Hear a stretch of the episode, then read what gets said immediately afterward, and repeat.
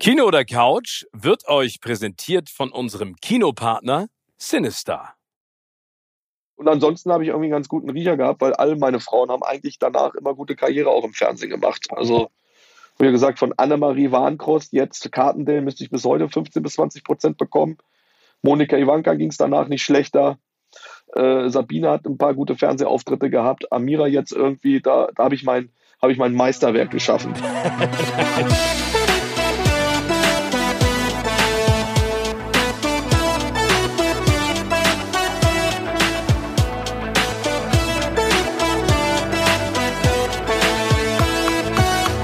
In meinem Podcast Kino oder Couch treffe ich jede Woche prominente Menschen aus den unterschiedlichsten Bereichen. Egal ob aus dem Sport, Musik, Kino, Serien oder Entertainment Business. Und gemeinsam sprechen wir über spannende Filme, Serien und das Leben. Und es wird die alles entscheidende Frage gestellt, Kino oder Couch.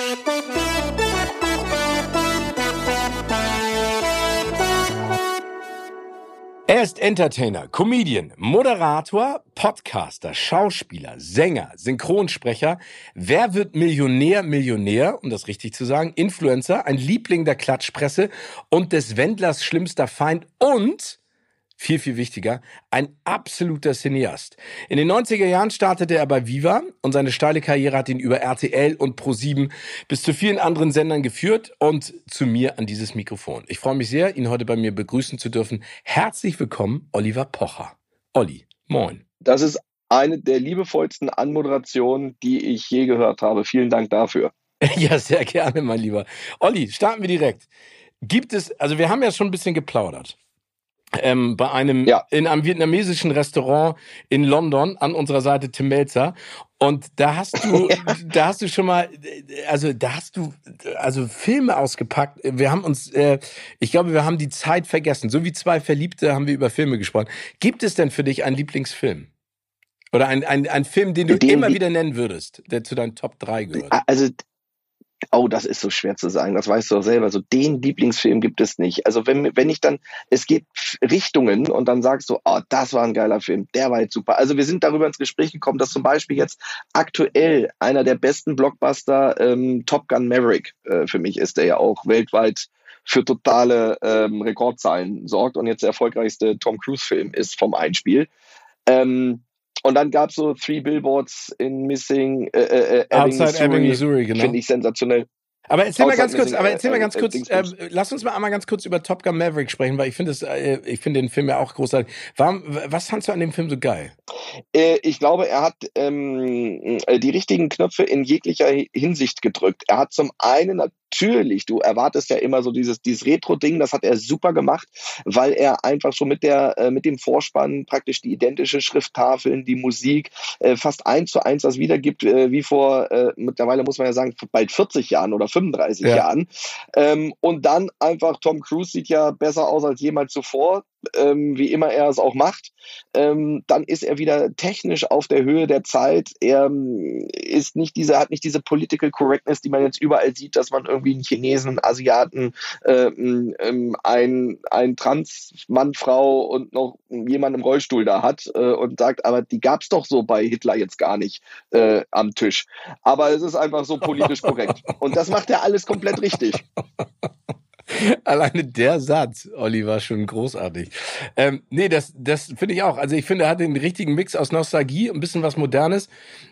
Und ich, ich glaube, also ich finde, ich finde es ja immer wieder problematisch, das kennst du ja auch, dann redest du mit Leuten, die sich den Film angeguckt haben und meinst, ja, aber da ist ja überhaupt nichts Neues dabei. Und dann denkst du, ja, aber es muss ja auch nicht alles neu sein, sondern es reicht ja auch, wenn man ein bisschen in Gedanken zurückgehen kann, so eine Retrospektive im Prinzip hat. Und ich glaube, dass der heutzutage genauso funktioniert wie der erste Top Gun vor, wie du schon gesagt hast, vor 35, 36 Jahren. Also ich weiß noch, wie ich den geguckt habe. Ja, genau. Also ist, ja, bitte. Dein Podcast, du redest. Nein, nein, nee, nee, gar nicht. Wir reden zusammen. Also ich weiß, ich weiß noch, den ersten Top Gun-Film habe ich geguckt im Blankeneser Kino in Hamburg und ähm, da gab es noch äh, freie Platzwahl und der Film war ausverkauft und dann haben sie trotzdem mehr Tickets verkauft und dann haben wir auf dem Boden gesessen im Gang. Also wir reden jetzt von 150 Sitzplätzen und haben den zusammen geguckt und am nächsten Tag haben sich alle, glaube ich, Moskitos gekauft, diese Fliegerjacken und eine Ray-Ban. Ich glaube, Ray-Ban ist danach, ähm, die sind erstmal zehn Jahre lang feiern gegangen, weil geiler war es ja gar nicht, ne? Nee, richtig. Also das habe ich zwar im Kino nicht erlebt, weil da bist du doch noch zwei, drei Jahre älter als ich. Ähm, aber ähm, der, ja, der hat einfach dieses, der, der bringt einfach, was ein Kinofilm hat. Du kannst ja die Geschichte meistens nicht mehr komplett neu erzählen, aber die Variation der bekannten Sachen hat er einfach hervorragend auf den Punkt gebracht. Das war jetzt nur so ein Beispiel für, für, für, für so einen Blockbuster-Film. Ja. Ich sehe ja ganz viele Sachen. Ich, mich langweilt mittlerweile diese Marvel- äh, äh, äh, äh, Scheiße und dann irgendwie so. Es ist irgendwie mit Endgame, ist es mehr oder weniger zu Ende gewesen und dann kommt hier noch zwei und noch ein Tor fünf und hinten raus und Black Panther drei und irgendwie nur diese Fortsetzung und so. Man klickt sich so durch die, äh, immer wenn man so guckt, was läuft denn so alles an und gibt so wenig ähm, Originelles und auch Originales. Ich brauche nicht immer nur Fortsetzung. Ne? Ja, das sehe ich das genauso. Ist so anstrengend. Ja, aber das, ich glaube, das ist ja genauso wie, äh, wie die Krankheit im Fernsehen dieser Retro-Trend, ne, dass du immer wieder denkst, du musst irgendwelche Formate von vor 20 Jahren, obwohl die halb, äh, also die, die, die, die Neuauflage, das braucht ja nicht unbedingt ein Format sein von vor 20 Jahren, sondern es dauert ja auch manchmal nur drei Wochen, dann legen sie was neu auf mit einem anderen Titel. Ähm, Finde ich auch problematisch im Film. Aber das heißt, Three Billboards Outside Ebbing, Missouri, findest du großartig? Den fand ich sensationell. Das war ein Film, den ich äh, auch im Kino sogar zwei oder zweimal mindestens gesehen habe, wenn nicht sogar dreimal, was wirklich äußerst selten vorkommt, dass ich einen Film im Kino mir noch ein zweites Mal anschaue. Ähm, und äh, der zum Beispiel ist perfekt. Ein originales Drehbuch, jetzt nicht irgendwas, irgendeine Fortsetzung oder irgendwas anderes. Ähm, und in diesem Film, du lachst, du weinst, es ist spannend, äh, es ist charakterlich irgendwie super. Die Schauspieler, es ist einfach ein wahnsinnig guter Film. So, der, der hat so alles auf den Punkt gebracht. Francis McDermott hat dafür, äh, dafür einen Oscar bekommen, aber für mich ist die Überraschung, ich meine, ich mag Woody Harrelson gerne, aber Sam Rockwell als dieser grenzdebile, äh, rassistische Cop ist auch fantastisch. Mit dem Herzen auf dem richtigen Fleck hinten dann irgendwie, ja, wie genau. er dann praktisch auch diese Wendung im Prinzip äh, äh, macht, wo du am Anfang den Typen nur hast und am Ende mit ihm mitfühlst. Wenn ein Film das schafft und ein Schauspieler, dann ist schon sehr viel ähm, erreicht. Das muss man ehrlicherweise sagen. Die Frage ist, darf man das heutzutage einfach noch so spielen? Kann man einfach einen Rassist spielen, ohne dass man wirklich Rassist ist? Das ist jetzt die Frage in der aktuellen Diskussion, ja, die ist, sehr lustig ist, äh, über die, die wir uns ja auch unterhalten haben. Ja, genau. Also ich meine, das ist genauso wie ähm, der Massenmörder oder die Massenmörderin muss es dann jemand also äh, sein mit einer Erfahrung in diesem Feld. Ne? Ja, das, äh, das ist ja, ja also ich, ich glaube, dass sich da die Filmbranche auch selber so viele Stolpersteine in den Weg stellt, dass das ganz gefährlich ist und irgendwann damit enden wird, dass es in die Hose geht, ähm, weil du kannst das gar nicht kompensieren. Ne? Also es funktioniert einfach so auch gar nicht.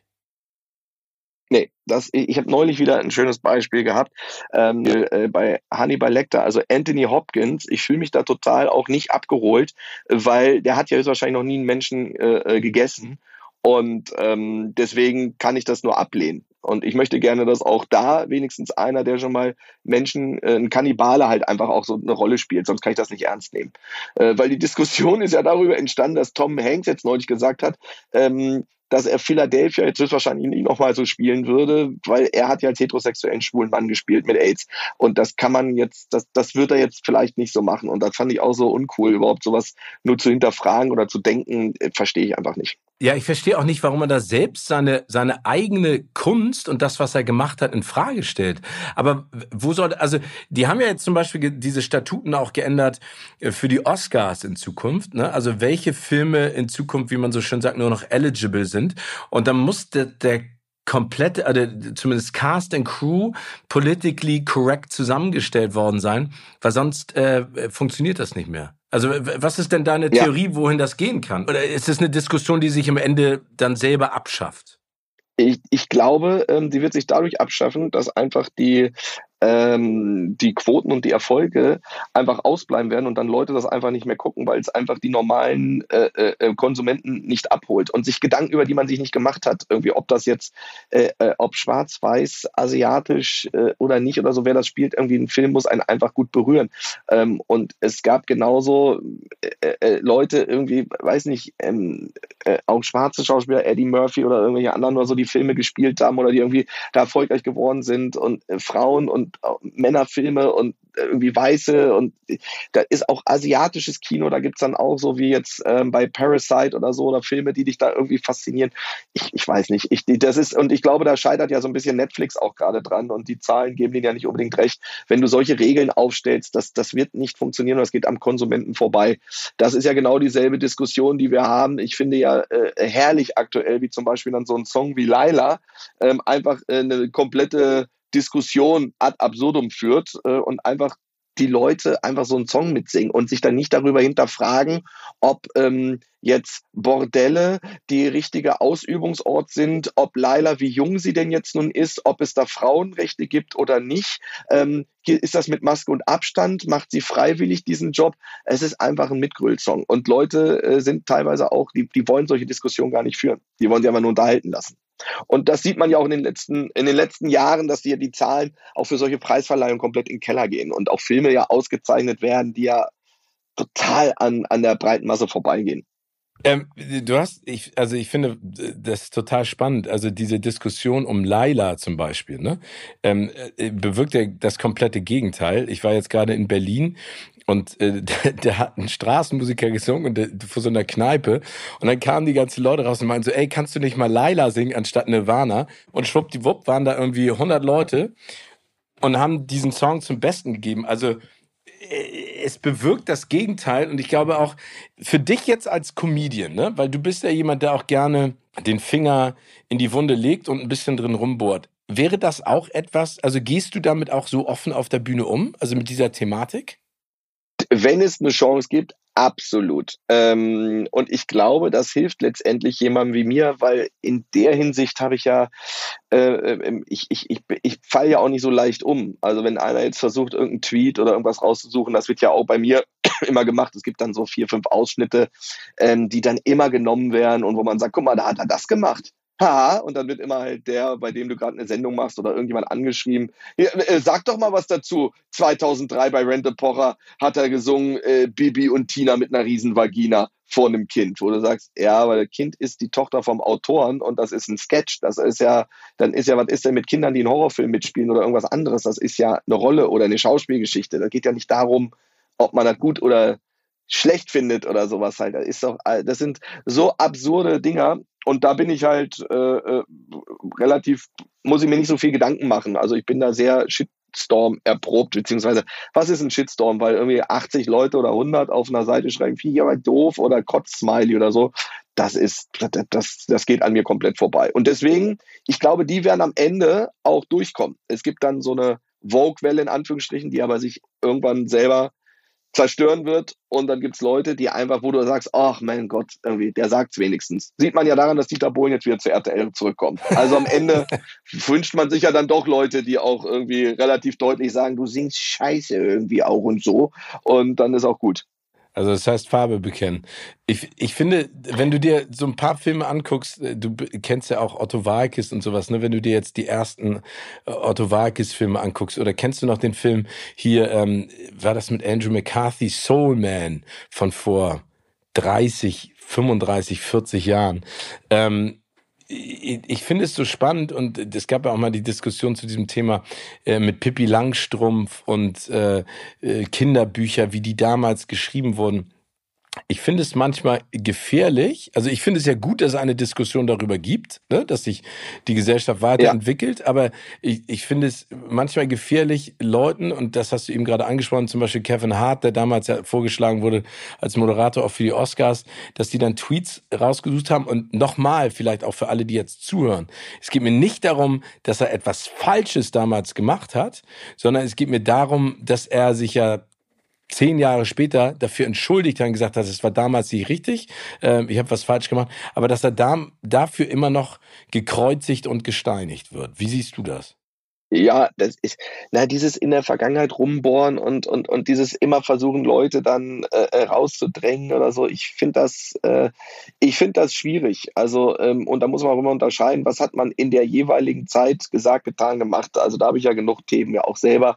Da ist ja irgendwie seit, äh, also vor zehn Jahren wusste keiner, wie Blackfacing überhaupt geschrieben wurde und worum es geht. Und jetzt kommen irgendwelche Leute und sagen, ja, aber das darf man nicht jetzt machen und so, wo ich dann denke, okay, ich habe ähm, äh, Jerome Bourdain Boateng oder Bruce Danell nachgemacht oder so, dann sag mir bitte den genauen Hintergrund. Ich verstehe, wo Blackfacing herkommt, als äh, ähm, äh, schwarze Schauspieler nicht auf der Bühne dargestellt worden wurden und dass man vor 100 Jahren äh, sich dann über die lustig gemacht hat und Weiße angeschmiert mit dicken roten Lippen dann irgendwelche Klischees da zum Besten gegeben haben. Absolut klar. Aber wenn ich jetzt Jerome Boateng nachmache oder so, was ist, dann kann mir das irgendwie schwer einer erklären, was daran rassistisch ist. Also warum ich das nicht machen sollte oder dürfte äh, und so. Und da kommen wir von Hölzchen auf Stöckchen und dann wird es wirklich anstrengend. Und dann muss man einfach Twitter Twitter sein lassen oder irgendwelche anderen Leute und einfach sein Ding machen. Und am Ende ist einfach witzig. Und warum darf dann umgekehrt die Wines-Brüder oder so dann irgendwie äh, in White Chicks irgendwie, die dürfen sich dann weiß machen und dann lachen sich alle darüber kaputt, weil die sind ja eigentlich schwarz und dann dürfen die sich weiß anmalen. Da, da, da kommst du in Diskussion, da, da, da wird es keine richtige Lösung für geben. Kommen wir mal wieder zurück äh, vom Stöckchen zu den großen Bäumen. ähm, du hast so. zwei tolle Filme genannt. Bist du denn auch jemand, das finde ich auch immer ganz spannend zu wissen, der sich auch ältere Filme anguckt? Also hast du, sag ich ja, du hast jetzt zwei genannt, 2017, 2022. Gibt es denn auch Filme aus den 70ern, 80ern oder vielleicht noch, noch früheren Zeiten Filme, die du ganz besonders cool findest? Äh, ich gucke wirklich alles mehr oder weniger, in Worten, also fast alles. Ähm, und ich habe ja, wenn wir uns darüber unterhalten, ähm, äh, das ist ja das Schöne, wie heutzutage die technischen Möglichkeiten sind. Also ich habe mir damals, als ich bei Viva angefangen habe, als wir uns auch das erste Mal äh, äh gesehen und kennengelernt haben, damals den größten Rückpro-Fernseher gekauft. Dann kam irgendwann die DVD und man konnte Filme im Original sehen, was schon so eine neue Herangehensweise war und da haben dann noch irgendwie Boxen angeschlossen. Dann kamen irgendwann so die ersten Dolby Surround 5.1 Sachen und ich habe bei mir zu Hause irgendwie jetzt äh, mittlerweile eine Leinwand, einen Beamer, ähm, Dolby Atmos, äh, einen amerikanischen Apple-Account und im Prinzip habe ich mein eigenes Kino zu Hause. Ähm, und das, also das ist so für mich so mein Rückzugsort und du kannst mir alles nehmen, aber dieser Raum äh, den liebe ich. Äh, und gerade als jemand, der irgendwie auch Filme mag. Und, ähm, und da finde ich es ganz geil, dass man ja mittlerweile aus technischer Qualität sich auch diese ganzen Filme von früher nochmal wieder entdecken und erleben kann. Also äh, das geht dann irgendwie E.T., zurück in die Zukunft, aber auch weiter zurück, so irgendwie Ben Hur mit Charlton Heston, auch vom Winde verweht, Dr. Chivago, ähm, der Pate, jetzt ja. mittlerweile irgendwie äh, 40 äh, Jahre irgendwie oder 50, 50, oder wie alt ist er geworden, aus dem Ende der 70, 50 Jahre ja. sogar schon. Äh, das guckst du dir natürlich an und heutzutage hast du technisch die Möglichkeiten in Top-Qualität mit Dolby äh, äh Surround dir das Ganze anzugucken und da werden die Filme ja noch mal fast geiler, als sie damals schon waren. Oder Scarface oder ich, da kenne ich aus jedem Jahrzehnt, kann ich dir irgendwie auch Filme sagen, die dann irgendwie, die du dann so neu wiederentdecken kannst und wo du dann denkst, krass, und damals gab es ja nur Deutsch, da gab es ja eine englische Videokassette oder das im Original, aber jetzt die Möglichkeiten, das im Original dir anzugucken, sensationell. Weil ich habe mir alle James Bond-Filme dann äh, neulich mal. Da gab es die bei Sky und äh, da habe ich mir alle Filme haben wir uns chronologisch mit meinem Schwager irgendwie angeguckt. So jeden Tag irgendwie ein. Da gab es zur Weihnachtszeit. Ach geil. Also von Welches ist denn dein Dr. Lieblings? No, Welches ist dein Lieblings äh, James Bond Film? Ähm, ich muss sagen, irgendwie jede jeder Schauspieler und jeder jede Dekade hat was. Ich finde es so geil, dass man so eine unfassbar sensationelle Zeitreise macht über politischen Zeitgeist, über äh, äh, Mode, ähm, wo die Welt gerade stand. Das ist alles immer hervorragend ja. eingepflegt. Ne? Also im ersten James Bond, da gibt es irgendwie eine Szene, wo Sean Connery äh, Miss Moneypenny noch so auf den Arsch haut und sowas halt, wo du denkst, äh, die MeToo-Debatte würde der nicht mehr überleben. Ich muss schon sagen, die Daniel Craig-Filme ähm, haben das Ganze nochmal auf einen neuen Level gehoben. Und ich fand schon so äh, Casino Royale schon wirklich irgendwie oh. richtig gut und auch Skyfall äh, ähm, auch nochmal so, wenn du das dann so im Verbund siehst, ineinander übergreifend, Also schon stark. Finde ich auch. Und sehr, sehr gut. Ja, finde ich auch. Also vor allen Dingen, also du nennst gerade Casino Royale, diese äh, Prügelei da oben auf den Gerüst und sowas, das ist unfassbar. Ja, so fängt der ja direkt Ja. an. Also das Also, mich auch. Die, die, also das Szenen, die wir so noch nicht gesehen haben. Also, also das Geile ist, so diese Agentenfilme haben sich alle gegenseitig befruchtet. Also Bourne, äh, Jason Bourne, also Bourne Identity, hat so einen neuen Level äh, äh, dann so geschaffen. Und dann äh, kam so James Bond, der sich neu erfinden musste, der dann mit ähm, äh, also mit Casino Royale und dann kam Tom Cruise mit Mission Impossible und hat es wieder auf einen neuen Level gehoben. Also die die sind so untereinander, haben die sich alle super befruchtet. Ja, aber da finde ich, äh, sagst du auch was Spannendes, weil wir haben ja vorhin auch so ein bisschen über Franchises gesprochen. Ich finde auch, dass Marvel so ein bisschen die Luft gerade ausgeht, weil da nichts Neues passiert und Superhelden dann doch irgendwie zu weit weg sind. Aber ich finde zum Beispiel Mission Impossible, Born und vor allen Dingen auch James Bond, du siehst, dass sie da wirklich immer versuchen, originäre Stories auch zu kreieren oder zumindest etwas neu zu machen, auch in der Zusammensetzung. Und was du gerade meintest, ne, wenn du dir anguckst, was für ein Macho äh, im Prinzip Sean Connery war und jetzt der letzte James Bond mit Daniel Craig, ne, also eine Liebesbeziehung, sogar äh, eine Tochter und äh, dann das große Finale, äh, das finde ich auch total spannend. Ich bin wirklich, äh, also ich bin gespannt darauf, wie sich das jetzt weiterentwickelt, ne, also was die jetzt als nächsten Schritt auch mit dem Doppel-Null-Agenten da machen. Ja, also das, und das fand ich ehrlich gesagt ähm, auch eher mittelmäßig. Der letzte James Bond-Film hat mich nicht mehr ganz so abgeholt wie die davor. Ich fand, das war der schwächste Daniel Craig. Ähm, und äh, weil so genau das, ich, ich habe also auch da bei mir, ich habe im Programm dann auch gesagt, jetzt, also wir sind noch jetzt ein Film von entfernt, dass jetzt äh, James Bond ein Volvo hat, hinten zwei Kindersitze drin hat und sagt, ja, du musst die Welt retten.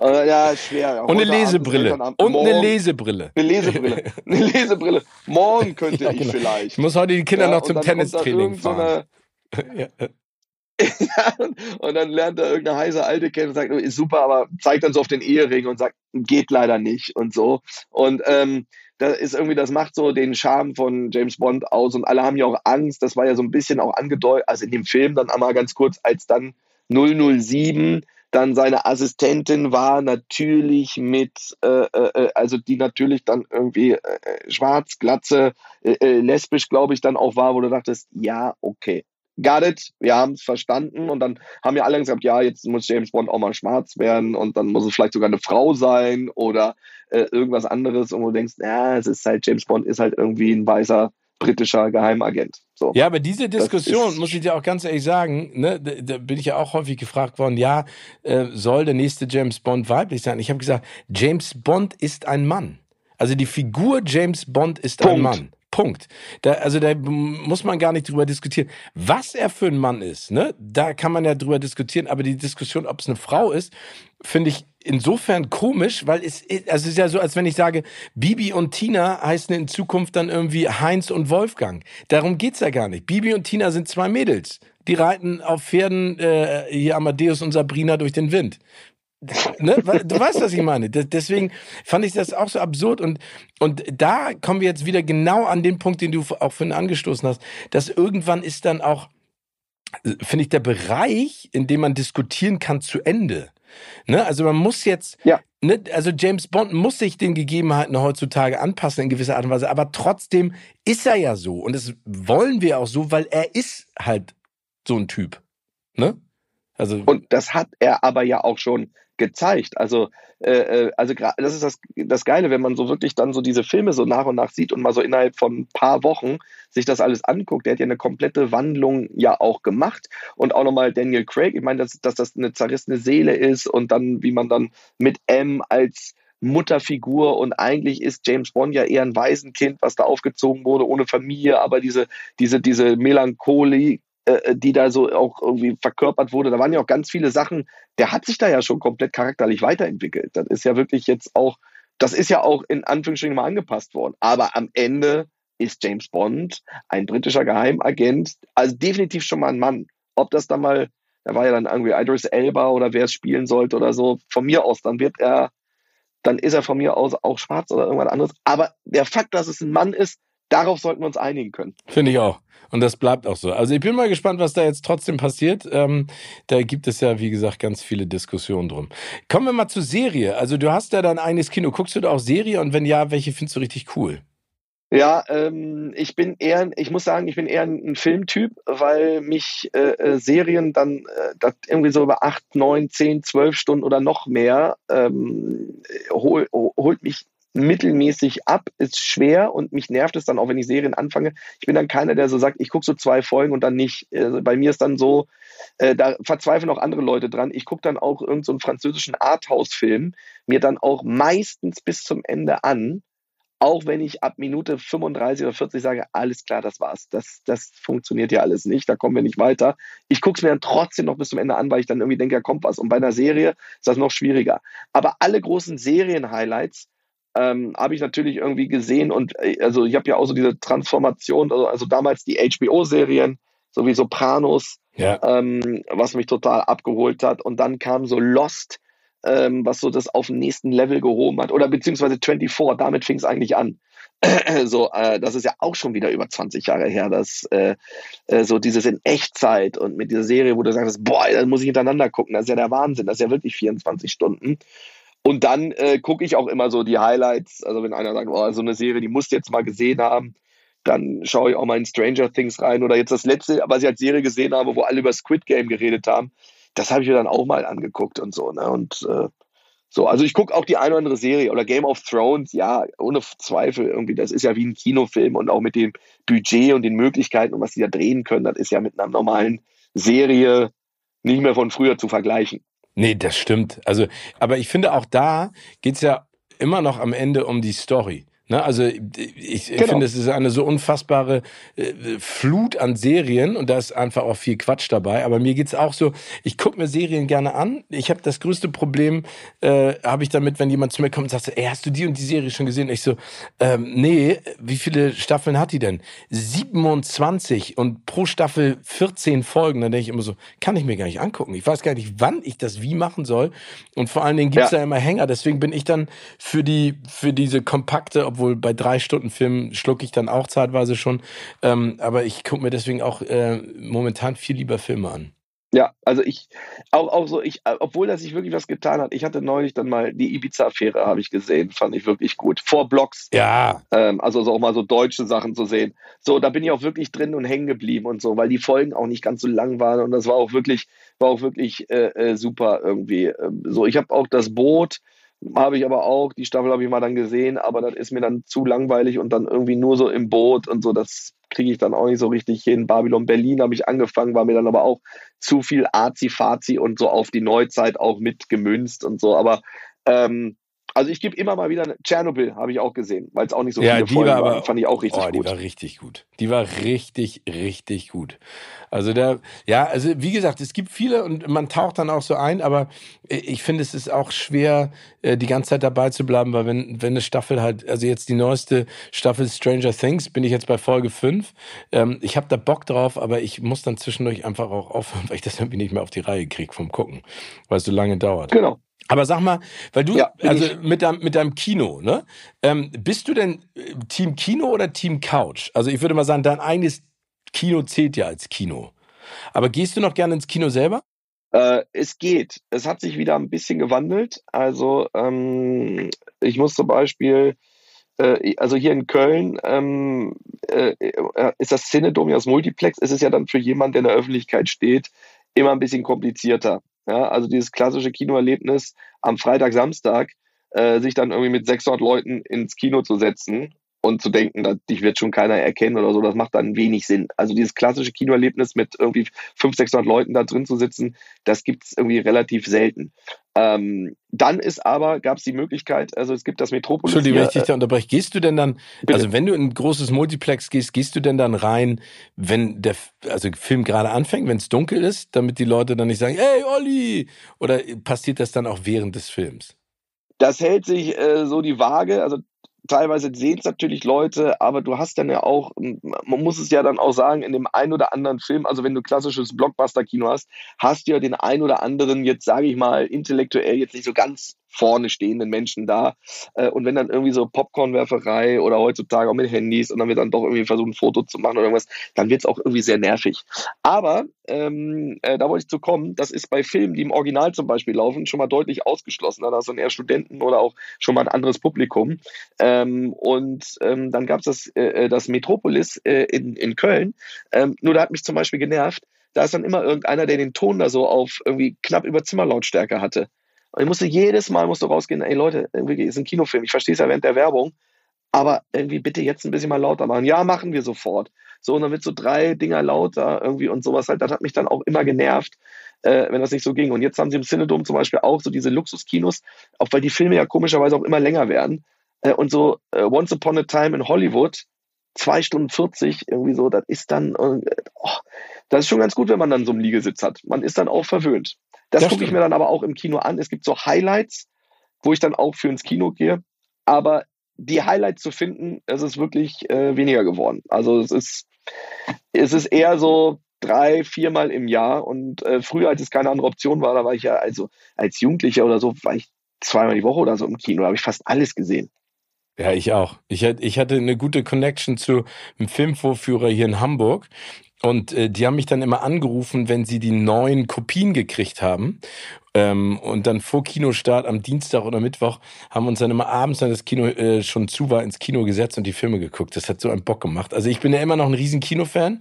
Ähm, ich habe leider kein, äh, kein eigenes Kino zu Hause oder zumindest nicht einen Raum, den du dir da kreiert hast. Aber wie, wie muss man sich das dann vorstellen? Also wenn du mit deinem Schwager zum Beispiel guckst, äh, richtig gemütliche Sitze, ein bisschen Popcorn, ein bisschen was zu trinken und dann fliegt ihr euch dahin und dann haut euch die Dinger rein, ein, zwei, drei Filme hintereinander, wenn es passt, zeitlich.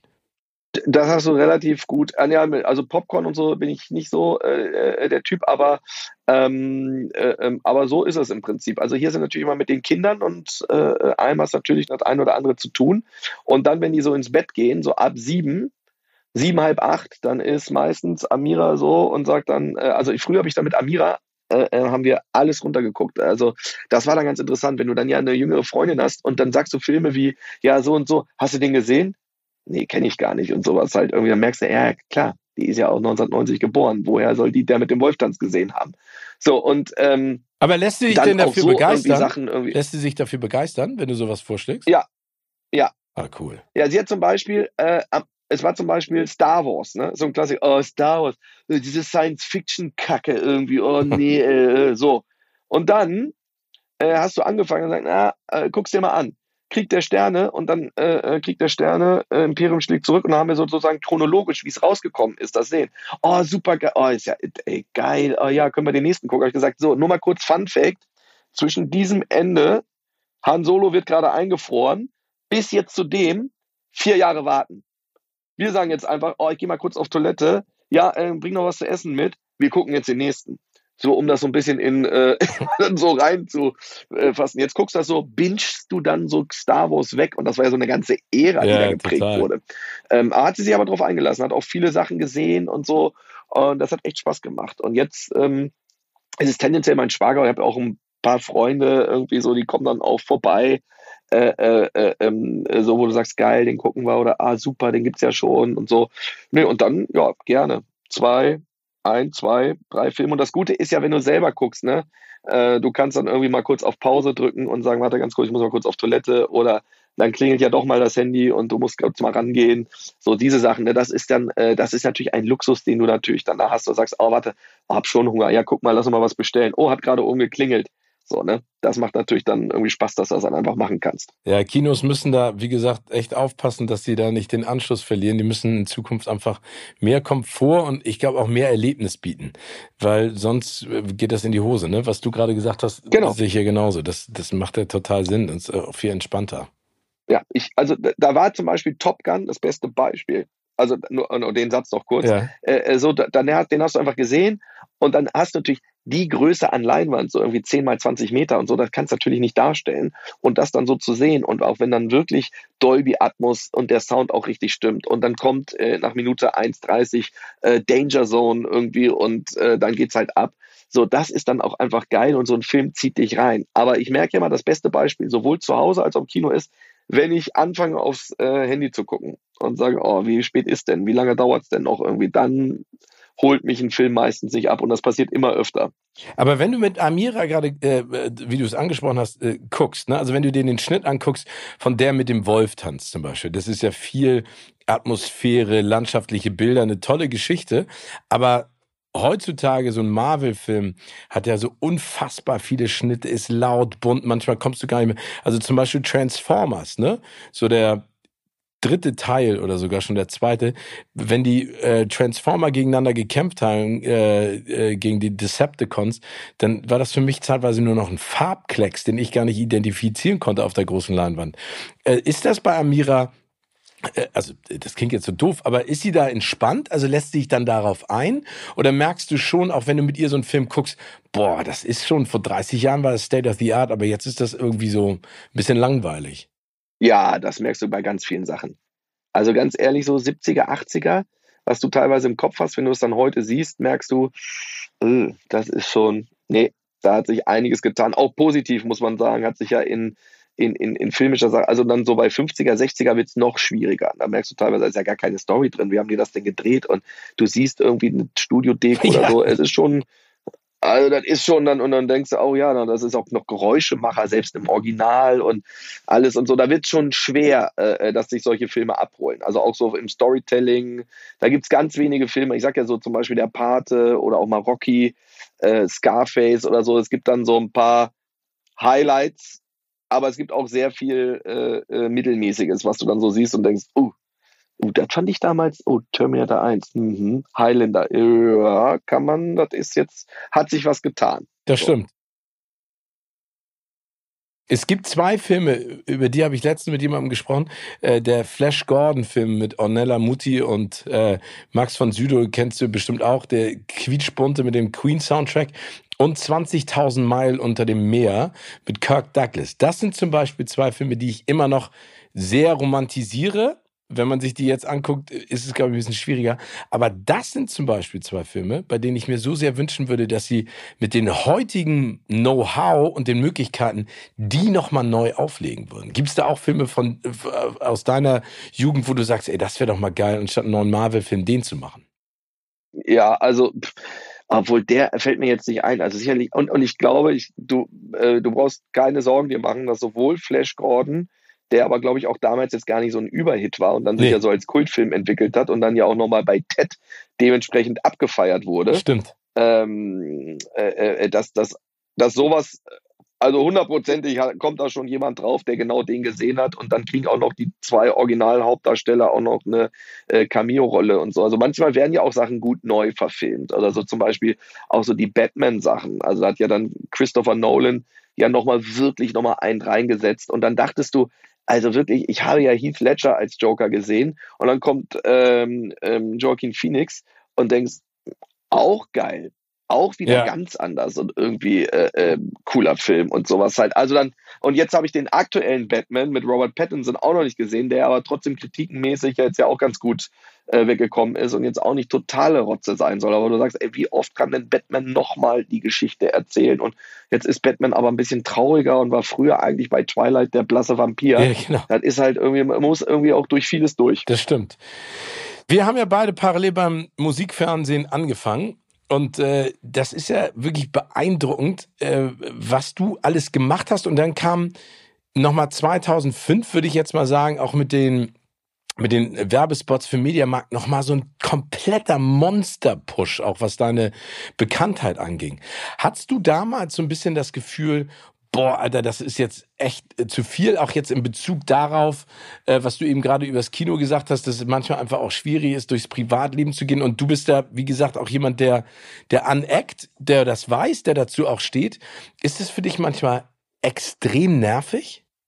Äh, ehrlicherweise ähm, hält sich das wirklich in Grenzen. Also es ist ja ganz schön auch zu sehen, jetzt zum Beispiel wie bei Amira, äh, wenn die teilweise äh, aus dem Sattel geht oder dann irgendwie genervt ist oder so, wenn irgendwie Leute einen erkennen, wo ich immer sage, ja, aber die Vorteile überwiegen ja. Ne? Also wir gehen jetzt hier gleich und steigen irgendwie ins Auto oder werden abgeholt äh, und die fahren dann irgendwie zu sich nach Hause. Und, ähm, und da führen wir doch irgendwie auch das irgendwie wesentlich sympathische Leben oder dass wir uns einfach bei Filmpremieren irgendwie sehen und dann irgendwie hier, dann haben wir uns bei Jurassic World gesehen und dann sagen wir da und dann sagst du ja, irgendwie in vier Wochen kommen Brad Pitt und Ryan Gosling, da weiß noch nicht, ob ich da bin oder nicht. Eben gerade haben wir uns drüber unterhalten, äh, kurz vorher, jetzt kommen Chris Rock und Dave Chappelle, ja, die spielen in Köln, ich glaube, das gucke ich mir an, bist du da? Weiß ich gar nicht, ob ich dann da bin. So, wir haben so viele Möglichkeiten und Zugänge und äh, Sachen, die Vorteile überwiegen einfach, dem muss man sich dann bewusst sein. Es ist dann immer so ein bisschen mit Kindern, das ist immer so ein bisschen anstrengend und nervig, wenn du irgendwo im Freizeitpark oder irgendwo anders bist oder so und Leute dann so heimlich jetzt mitfilmen und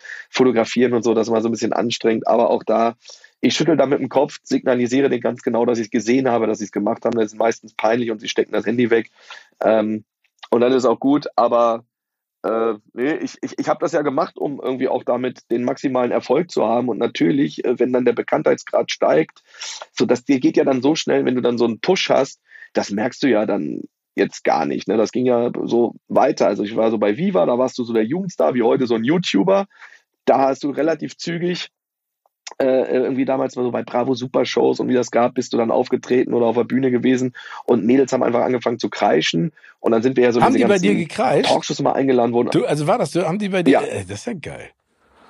Das ist ja absurd. Ich habe also wirklich äh, ich habe wirklich Mädels äh, in die Ohnmacht bekommen. Also das war für mich ein absolutes Highlight. Wie hast du das habe. denn geschafft? Es ist schwer vorstellbar. Also ich habe ja damals auch, ähm, äh, ich bin ja immer auch ein großer Boygroup-Fan gewesen und habe auch damals so bei so Ringfest oder irgendwelchen Sachen dann auch so, eigentlich hat sich da relativ wenig getan, auch so vor 20 Jahren schon irgendwie Boygroup-mäßig dann so die Backstreet Boys und habe dann Everybody auf der Bühne getanzt oder I Want It That Way oder einfach so rüber gesungen und getanzt und so und äh, die Mädels sind ausgeflippt, als wenn es das Original wäre.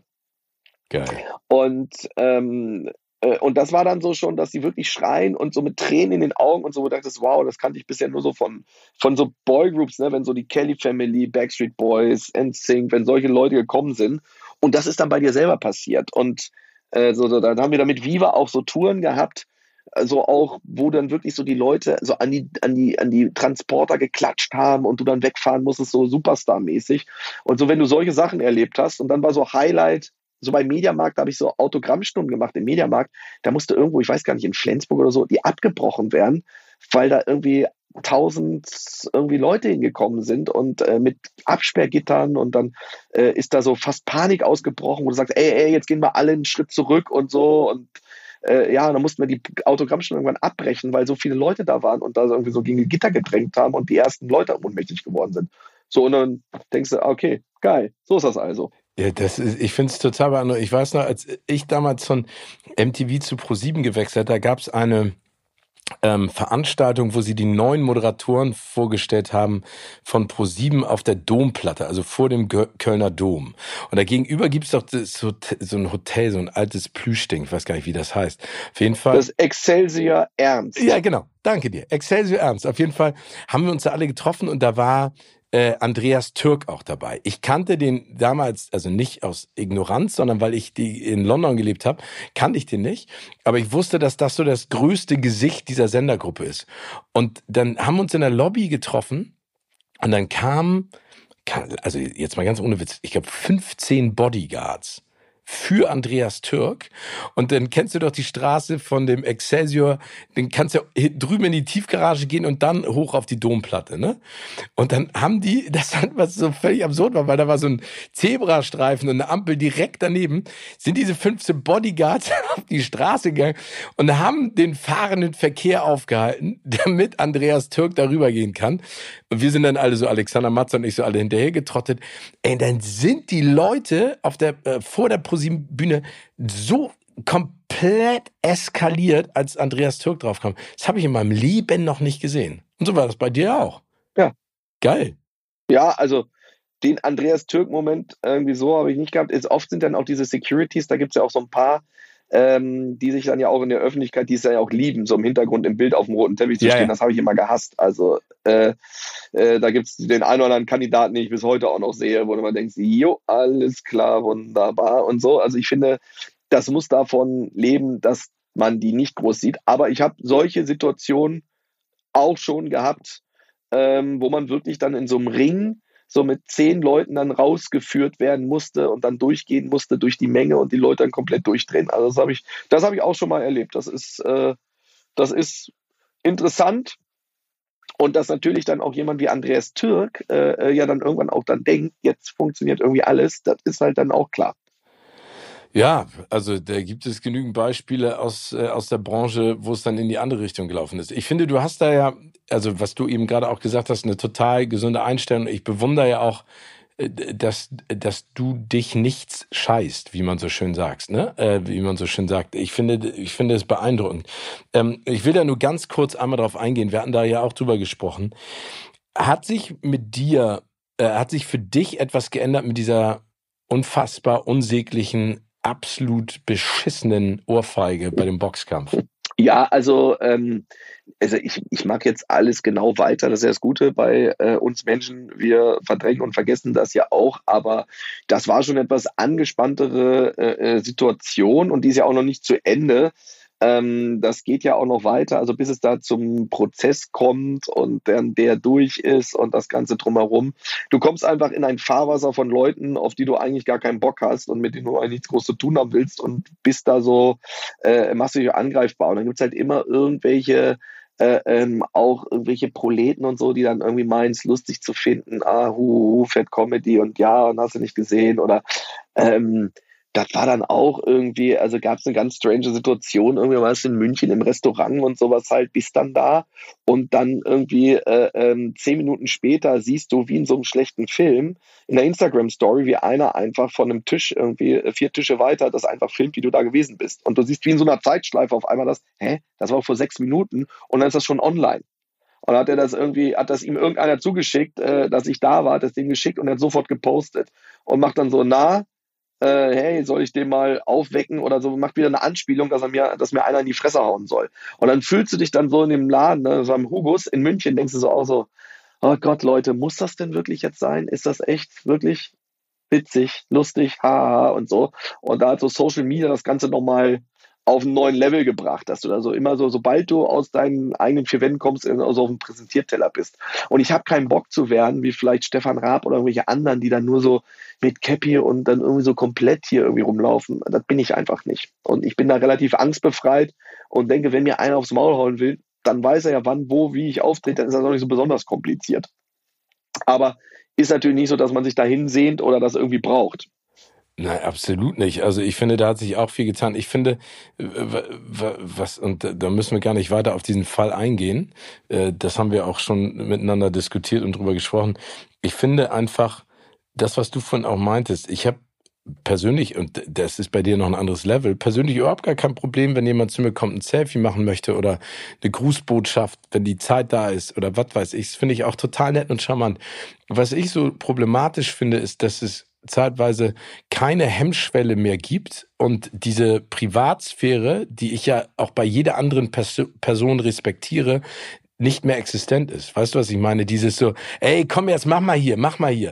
Und dann denke ich so, nee, ja, ja. nee, nicht mach mal hier. Ich bin gerade in einer anderen Situation. Ja, was bist du denn für ein arroganter Arsch, der Gätchen? Und dann denke ich so, wait a minute, was?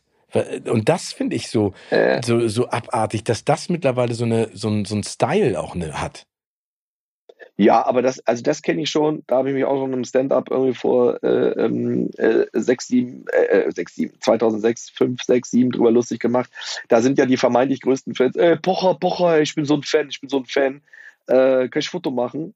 Ich so, ja, das ist ja jetzt kein ganzer Satz irgendwie so, ja, wie bist du denn drauf und so. so ich so, du warst doch bis eben noch größter Fan, was ist denn jetzt los? So, das ist, da kippt die Stimmung. Das ist meistens auch ein äh, gleiches Klientel an Menschen und die sind äh, hemmungs, und das ist auch mit dem, was dann da passiert ist, die sind halt hemmungsloser und skrupelloser geworden und ich, ich sehe halt einfach, wenn du irgendwo bist und du siehst so einen tiefer gelegten äh, äh, BMW oder so ein, so, ein, so, ein, so ein Mercedes oder so. Es gibt gewisse Autos so in Tarnfarbe oder irgendwas anders. Und wenn einer schon so eine Bauchtasche hat, irgendwie von Gucci und dieser möchte gern Gangster-Rap-Style und so ganz viele andere Sachen, da hast du auch gar keinen Bock mit denen zu reden oder was zu machen und dann nehmen die sich dann so halb in den Schwitzkasten und so. Nochmal jeder, der kommt und sagt Hallo und macht einen ganzen Satz, sagt Hallo, Entschuldigung, irgendwie, ey, super, Sie hier treffe, kann ich mal ein Foto machen.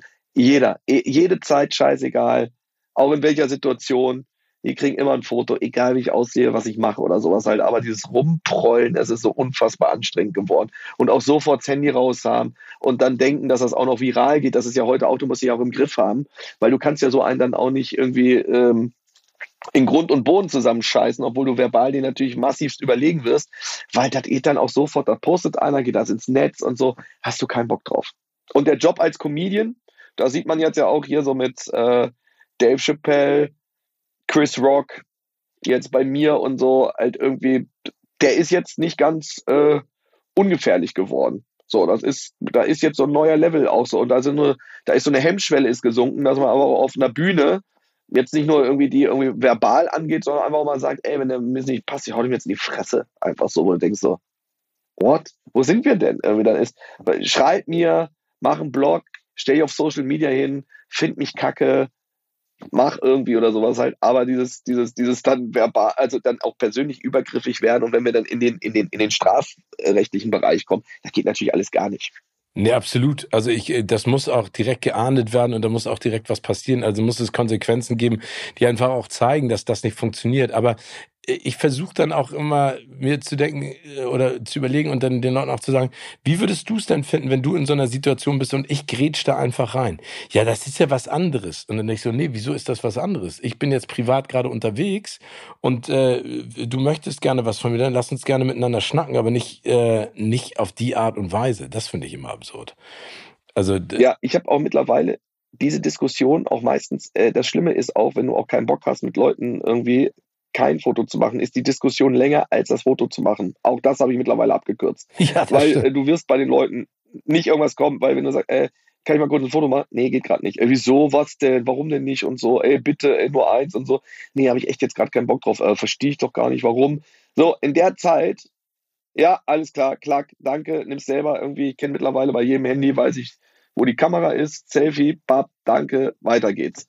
Weil die Diskussion, wir kommen mit den Leuten nicht aufeinander die fühlen sich dann im Recht in dem Moment und muss man einfach sagen, jo, alles klar, danke schön, weiter geht's. Kommen wir mal zu deinen Ambitionen auf der großen Leinwand, weil also es ist ja nicht so, dass du Serie manchmal guckst, Film aber ganz viel, sondern du hast ja auch schon eine ganze Menge Rollen gehabt in Kinofilmen oder auch im Fernsehen. Ne? Also Alarm für Cobra 11 warst du, glaube ich, in vier Folgen zu sehen. Sieben Zwerge gibt's, äh, Vollidiot, dein eigener Film, Bruder voll Luder. Ist das etwas, was immer so zu dir kam oder was du dir auch vorstellen könntest in Zukunft noch ein bisschen weiter auszufüllen und auszuprobieren? Also ich liebe die Abwechslung, sowohl als auch, natürlich ist es als jemand, der irgendwie Filmfan ist, das Größte, wenn du, äh, also ich meine, du hast es ja selber auch gehabt, wenn du dann irgendwie selbst dein Gesicht nur kurz und bei dir irgendwie, ich meine, es ist wirklich schon sensationell, dass du dann bei Mission Impossible einfach jetzt kurz ein Foto von dir gibt ja. auf dieser, Völlig absurd, dieser ne? einen Sequenz und das geht halt weltweit sogar. Und dann gibt es sogar dann Berichte in Deutschland, wie schafft es Steven Gätchen dahin und solche Sachen und so.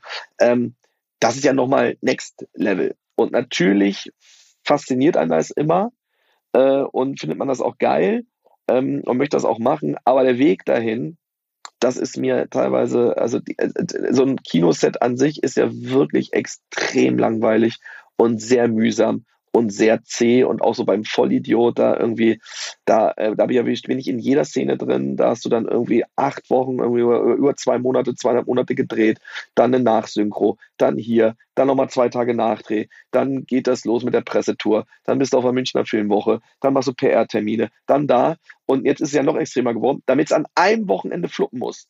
Und wenn an dem Wochenende spielt die Frauennationalmannschaft Halbfinale Europameisterschaft ist vorher nicht zu sehen, ja, Pech. Oder beim Vollidiot hatten wir es auch in den heißesten April aller Zeiten. Ähm, so, der hat trotzdem irgendwie äh, gute Zahlen gemacht und hat auch knapp eine Million äh, äh Zuschauer gehabt.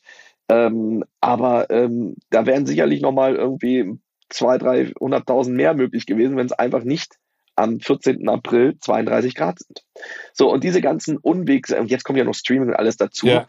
Du investierst zwei Jahre deines Lebens, teilweise mehr, von Entstehung mit allem drumherum, bis es auf der Leinwand kommt, für ein so ein Wochenende. Und das verstehe ich dann ja auch, wenn das so weggebinscht wird, Leute sagen, na, fand ich scheiße. Und du denkst, ey, da haben hunderte, teilweise tausende von Leuten arbeiten Wochen und Monate und Jahre dran. Und dann kommt irgendeiner, guckt es, sagt, ja, fand ich scheiße. Warum? So, ja, so überhaupt. und das ist so, ah, und dann ist halt Fernsehen natürlich für uns einfacher, ähm, weil wir machen irgendeine Sendung, äh, wir nehmen die Leute zwei, drei, vier, teilweise unsägliche fünf, sechs Stunden weg, du hast selber Schlag den äh, Rab und alles moderiert. Und das ist natürlich vom Kosten-Nutzen-Effekt und von der Aufmerksamkeit da. Aber ich muss sagen, auf der anderen Seite, so ein Kinofilm bleibt. Es gibt immer noch Leute, die sprechen auf den Vollidiot an. Das ist immer, wenn der dann mal irgendwo wieder im Fernsehen oder im Pay-TV oder irgendwo läuft oder auf irgendeiner Streaming-Plattform Plattform oder so. Das ist trotzdem was anderes. Das hat eine andere Wertigkeit. Ich, mir macht's Bock.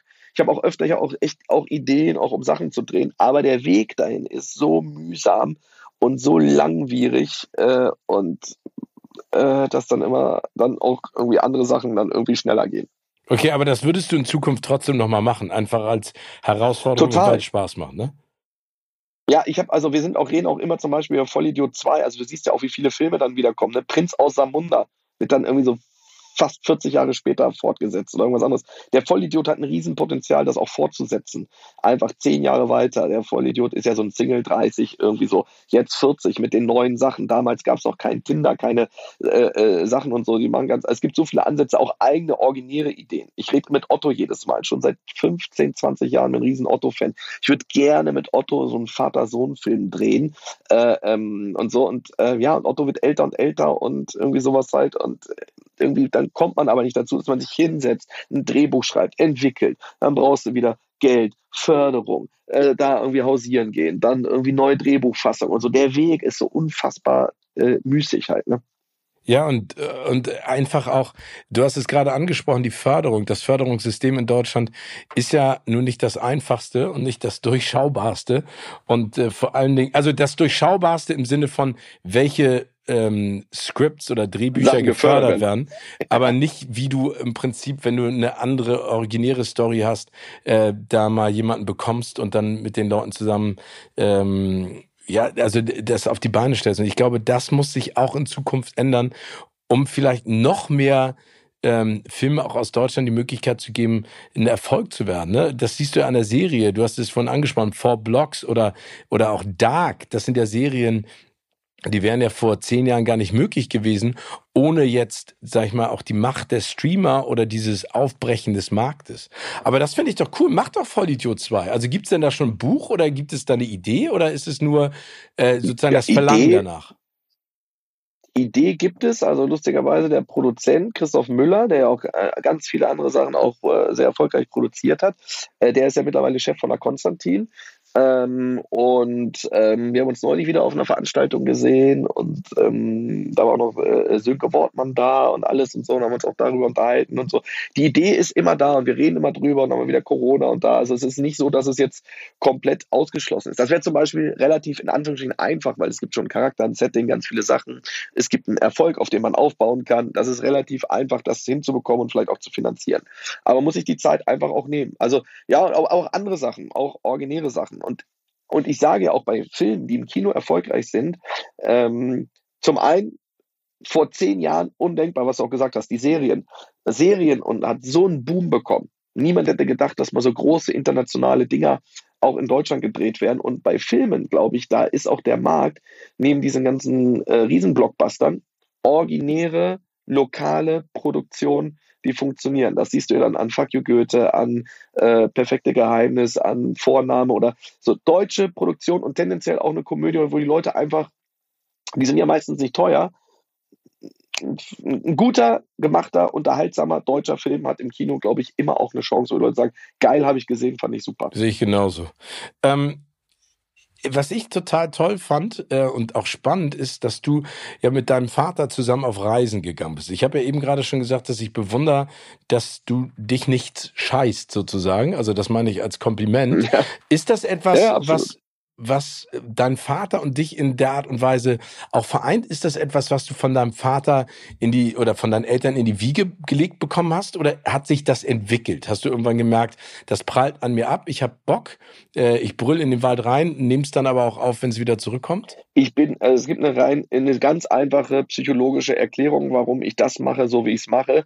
Ähm, dadurch, dass ich in einem relativ religiös strengen Haushalt, dadurch, dass meine Eltern Zeugen Jehovas äh, sind, ähm, aufgewachsen bin, und das ist bei ganz vielen Comedians so, habe ich natürlich immer Grenzen äh, äh, sehr zügig aufgezeigt bekommen und die habe ich immer ausgetestet und weiter verschoben und ausgelotet. Also es war einfach verpönt, ein äh, ein schlüpfriges Wort zu nennen, einen schlüpfrigen Witz zu machen, sich über Sachen aus der Bibel lustig zu machen, über Jesus, über Gott, über Religion und sowas halt.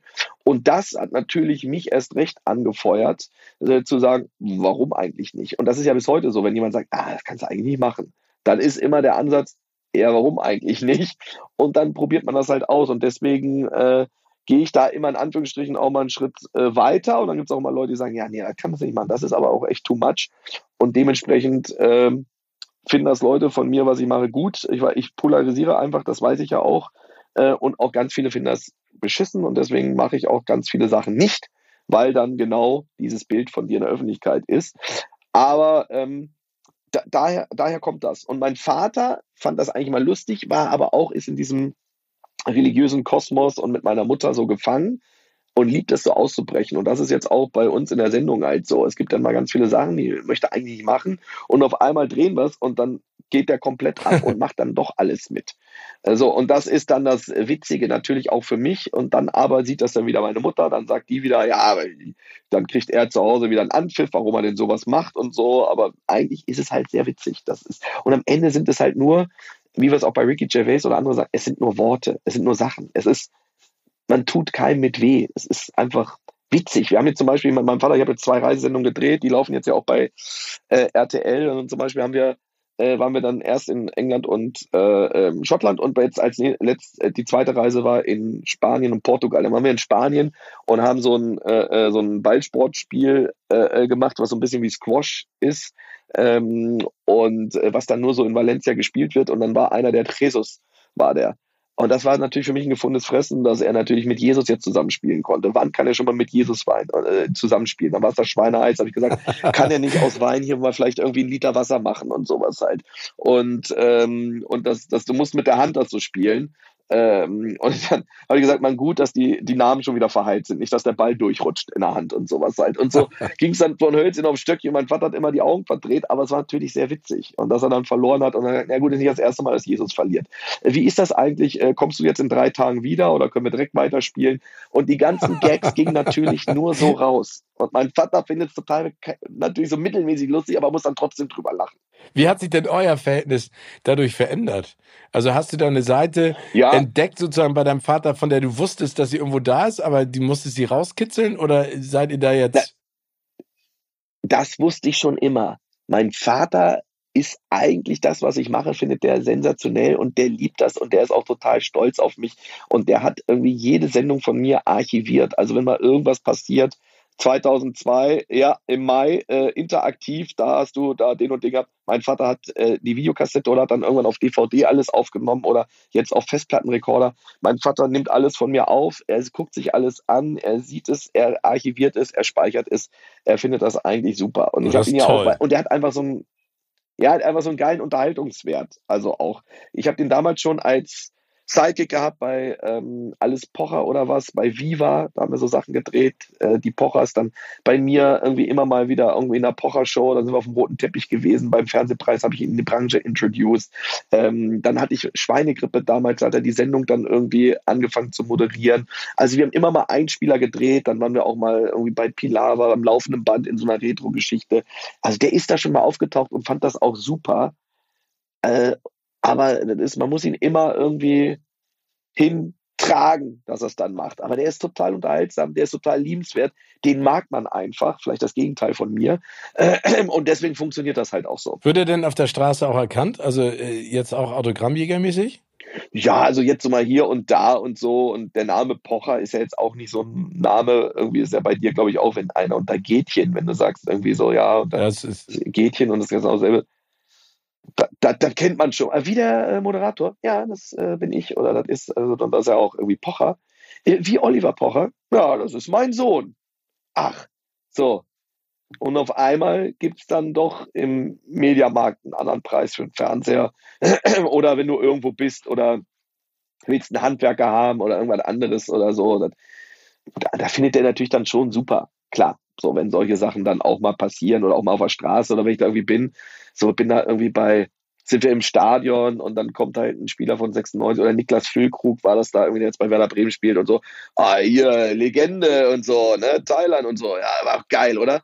Und hat das Spaß gemacht, war doch super und so. Und dann fängt er an zu erzählen und strahlt und freut sich und so. Dann finde ich natürlich super, wenn ihn dann auch da schon mal Leute drauf ansprechen. Ne? Dann ist der 20 Minuten quatscht er durch. Aber Fußball ist ja neben deiner Comedy und, äh, sag ich mal, Bühnenpräsenz ja auch eine, eine, immer noch eine Riesenleidenschaft. Äh, Leidenschaft. Also Hannover 96, aber ich finde die auch so geil.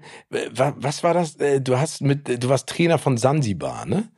Und hast dann ja. Genau, damals, als wir bei Pro7 waren. Ja, genau, als wir bei Pro7 waren. Und ähm, hast du ja auch, also kommt in die Richtung denn auch noch mal was? Also bist du noch am Fußball spielen zwischendurch oder gar nicht mehr? Nee, also Fußball jetzt also weniger und so. Ich finde es auch, äh, ganz ehrlich, hat natürlich so diese, äh, ähm, diese Romantik vom Fußball, die ist ja auch so ein bisschen jetzt äh, zerstört. Ich sag mal so, meine richtige Fankarriere habe ich eigentlich mit dem Gewinn der Weltmeisterschaft beendet.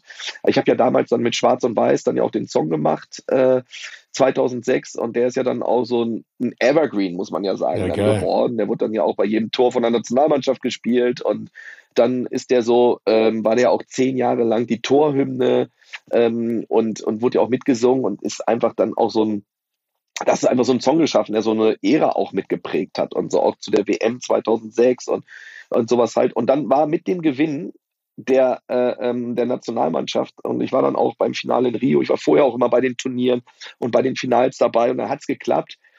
So, und dann war ich dann auch bei der, äh, ähm, durfte ja bei der Mannschaft, irgendwie hast du da mitgefeiert und dann bist da so den Abend da gewesen und so und dann, und da eigentlich ist so dieses Kapitel beendet. Ich gucke mir jetzt immer noch Spiele an und so, aber du hast dann alles erlebt und jetzt wird es ja auch schwer. Was soll ich mich mit Leroy Sané oder irgendwelchen anderen Leuten da an den Tisch setzen und dann fragen, sag mal, welchen Tarnfarben äh, Arschproletenwagen hast du dir gekauft oder ey, geiles Tattoo oder super irgendwie. Die war ja auch schon bei Bachelorette, mit der du jetzt zusammen bist. Da fehlen mir irgendwie die Gesprächsthemen. Ne? Da ist dann so, meine Generation stirbt aus. Also zum Beispiel so Toni Kroos gab es noch so, das war so einer der letzten, der auch hier in der Nähe, äh, ähm, auch in Köln ja von mir auch wohnt. So, da telefoniert man mal und so. Das ist auch einer, der so ein bisschen über den Tellerrand hinausguckt, aber da fehlt dann irgendwie der Bezug und dann wird es auch schwer, irgendwie dann noch so richtig Sympathien äh, zu empfinden. Oder jetzt auch bei Hannover, ich war jetzt für Sat 1, auch mit einem deiner Sender, die Pro 7 Sat 1 Gruppe, die das Eröffnungsspiel, war Hannover 96 in Kaiserslautern, war ich in Kaiserslautern. Du bist dann da, aber du gehst in der 75. Minute und dann verliert 96 in der 93. und so das nimmt dich gar nicht jetzt emotional mehr, holt dich das groß ab. Ne? Das ist dann so. Nee, habe ich so, auch keinen mit. Ich war, war ja lange Zeit Dauerkartenbesitzer, aber das ist jetzt auch schon 15 Jahre her beim HSV. HSV ja, ne, genau. Und dann, ja. ich sympathisiere auch mit dem FC St. Pauli, obwohl es da jetzt so eine Geschichte gab, die ich scheiße finde, aber das ist, das äh, führt jetzt zu weit. Aber ähm, mich packt's auch nicht mehr. Und ich finde, ich finde, du hast da was Treffendes gesagt. Ich will auch gar nicht immer sagen, früher war alles besser, aber ich habe das Gefühl, dass durch diese professionelle Betreuung, nenne ich das jetzt mal, äh, äh, höhnisch und zynisch, im Verein, ne? Also wo du jemanden hast, der dir eine Wohnung sucht, jemanden hast, der die Tische ja. bestellt, jemanden hat, der dir das neueste FIFA-Spiel vor der Veröffentlichung besorgt, jemand, der dir die Autos vor die Tür stellt, jemand, der dir sagt, was du zu sagen hast und wann du was zu sagen hast, dass die alle gar nicht mehr die Möglichkeit haben zu wachsen. Ne? Die sind dann irgendwie seit ihrem zwölften Lebensjahr im Fußballinternat und dann steht da so ein 20-Jähriger vor dir und du denkst so, eigentlich bist du eine arme Sau. Auch wenn du 10 Millionen Euro verdienst pro Jahr, aber so richtig was bei rumkommt nicht. Absolut. Und das ist halt schwer. Und da gibt es ganz wenige, äh, wo nochmal links und rechts was anderes passiert. Und dann ist es auch interessant, äh, wenn du mit solchen Leuten äh, mal was du hast, weil mich interessiert ja die Geschichte dahinter. Mir ist das scheißegal, wie viel der verdient, wie viel Tattoos der hat und wie viel äh, Mädels der bumsen kann. Das ist alles für mich irgendwie so uninteressant. Das ist dann so, das muss dann auf einer, auf einer anderen Ebene muss das funktionieren. Und wir haben ja, das ist ja unsere äh, äh, äh, Situation, dass wir die Möglichkeiten haben, ja auch Leute immer auch mal dann auch so kennenzulernen. Und mich interessiert natürlich dann auch das Private, wenn dann irgendwie so, da ist dann meistens eher wenig und die sind dann, da merkst du einfach, wir sind einfach jetzt auch älter, wir sind eine Generation weiter. Denkst du, lass mal die Kinder hier machen und dann ist okay und dann guckst du es nochmal so an. Und also bei mir, so auch so Nationalmannschaft oder Fußball, da kribbelt es erst ab Halbfinale, ne, so vielleicht oder so. Das ist, du hast auch alles erlebt. Jetzt auch beim HSV ist doch auch in der zweiten Liga, da wir gegen Sandhausen die Kacke willst du machen. Dann ist Relegation gegen Hertha und so und dann denkst du, Mensch, hier Rückspiel, hier geht doch was. Ja. Und dann vergeigen sie es halt wieder. Oh. Ja. Ey, das war, das, ich habe das ja gesehen, ne? Ich habe das gesehen im Urlaub.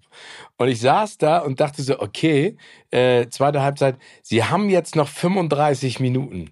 Dann malst du dir ja in deinem Fußballkopf und äh, die romantischsten Situationen aus. Noch super geil, sie ziehen noch mal an, sie geben noch mal alles.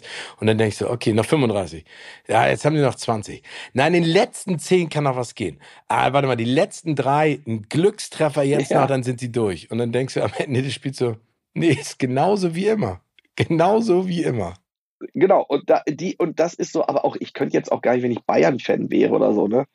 Das ist ja auch, dann siehst du ja, okay, es gibt Bayern, aber da gibt es halt einfach Man City, PSG oder ganz andere Vereine, die einfach sagen, wie viel? Ja, 100 Millionen, 200 Millionen, scheißegal. Und für ganz international reicht es dann immer auch nicht mehr so richtig. Und in der Bundesliga irgendwie, wenn du nur viermal in der Saison verlierst, und das ist ja auch alles, ja, und dann kommt noch ein Wettbewerb und noch hier eine Clubmeisterschaft und so.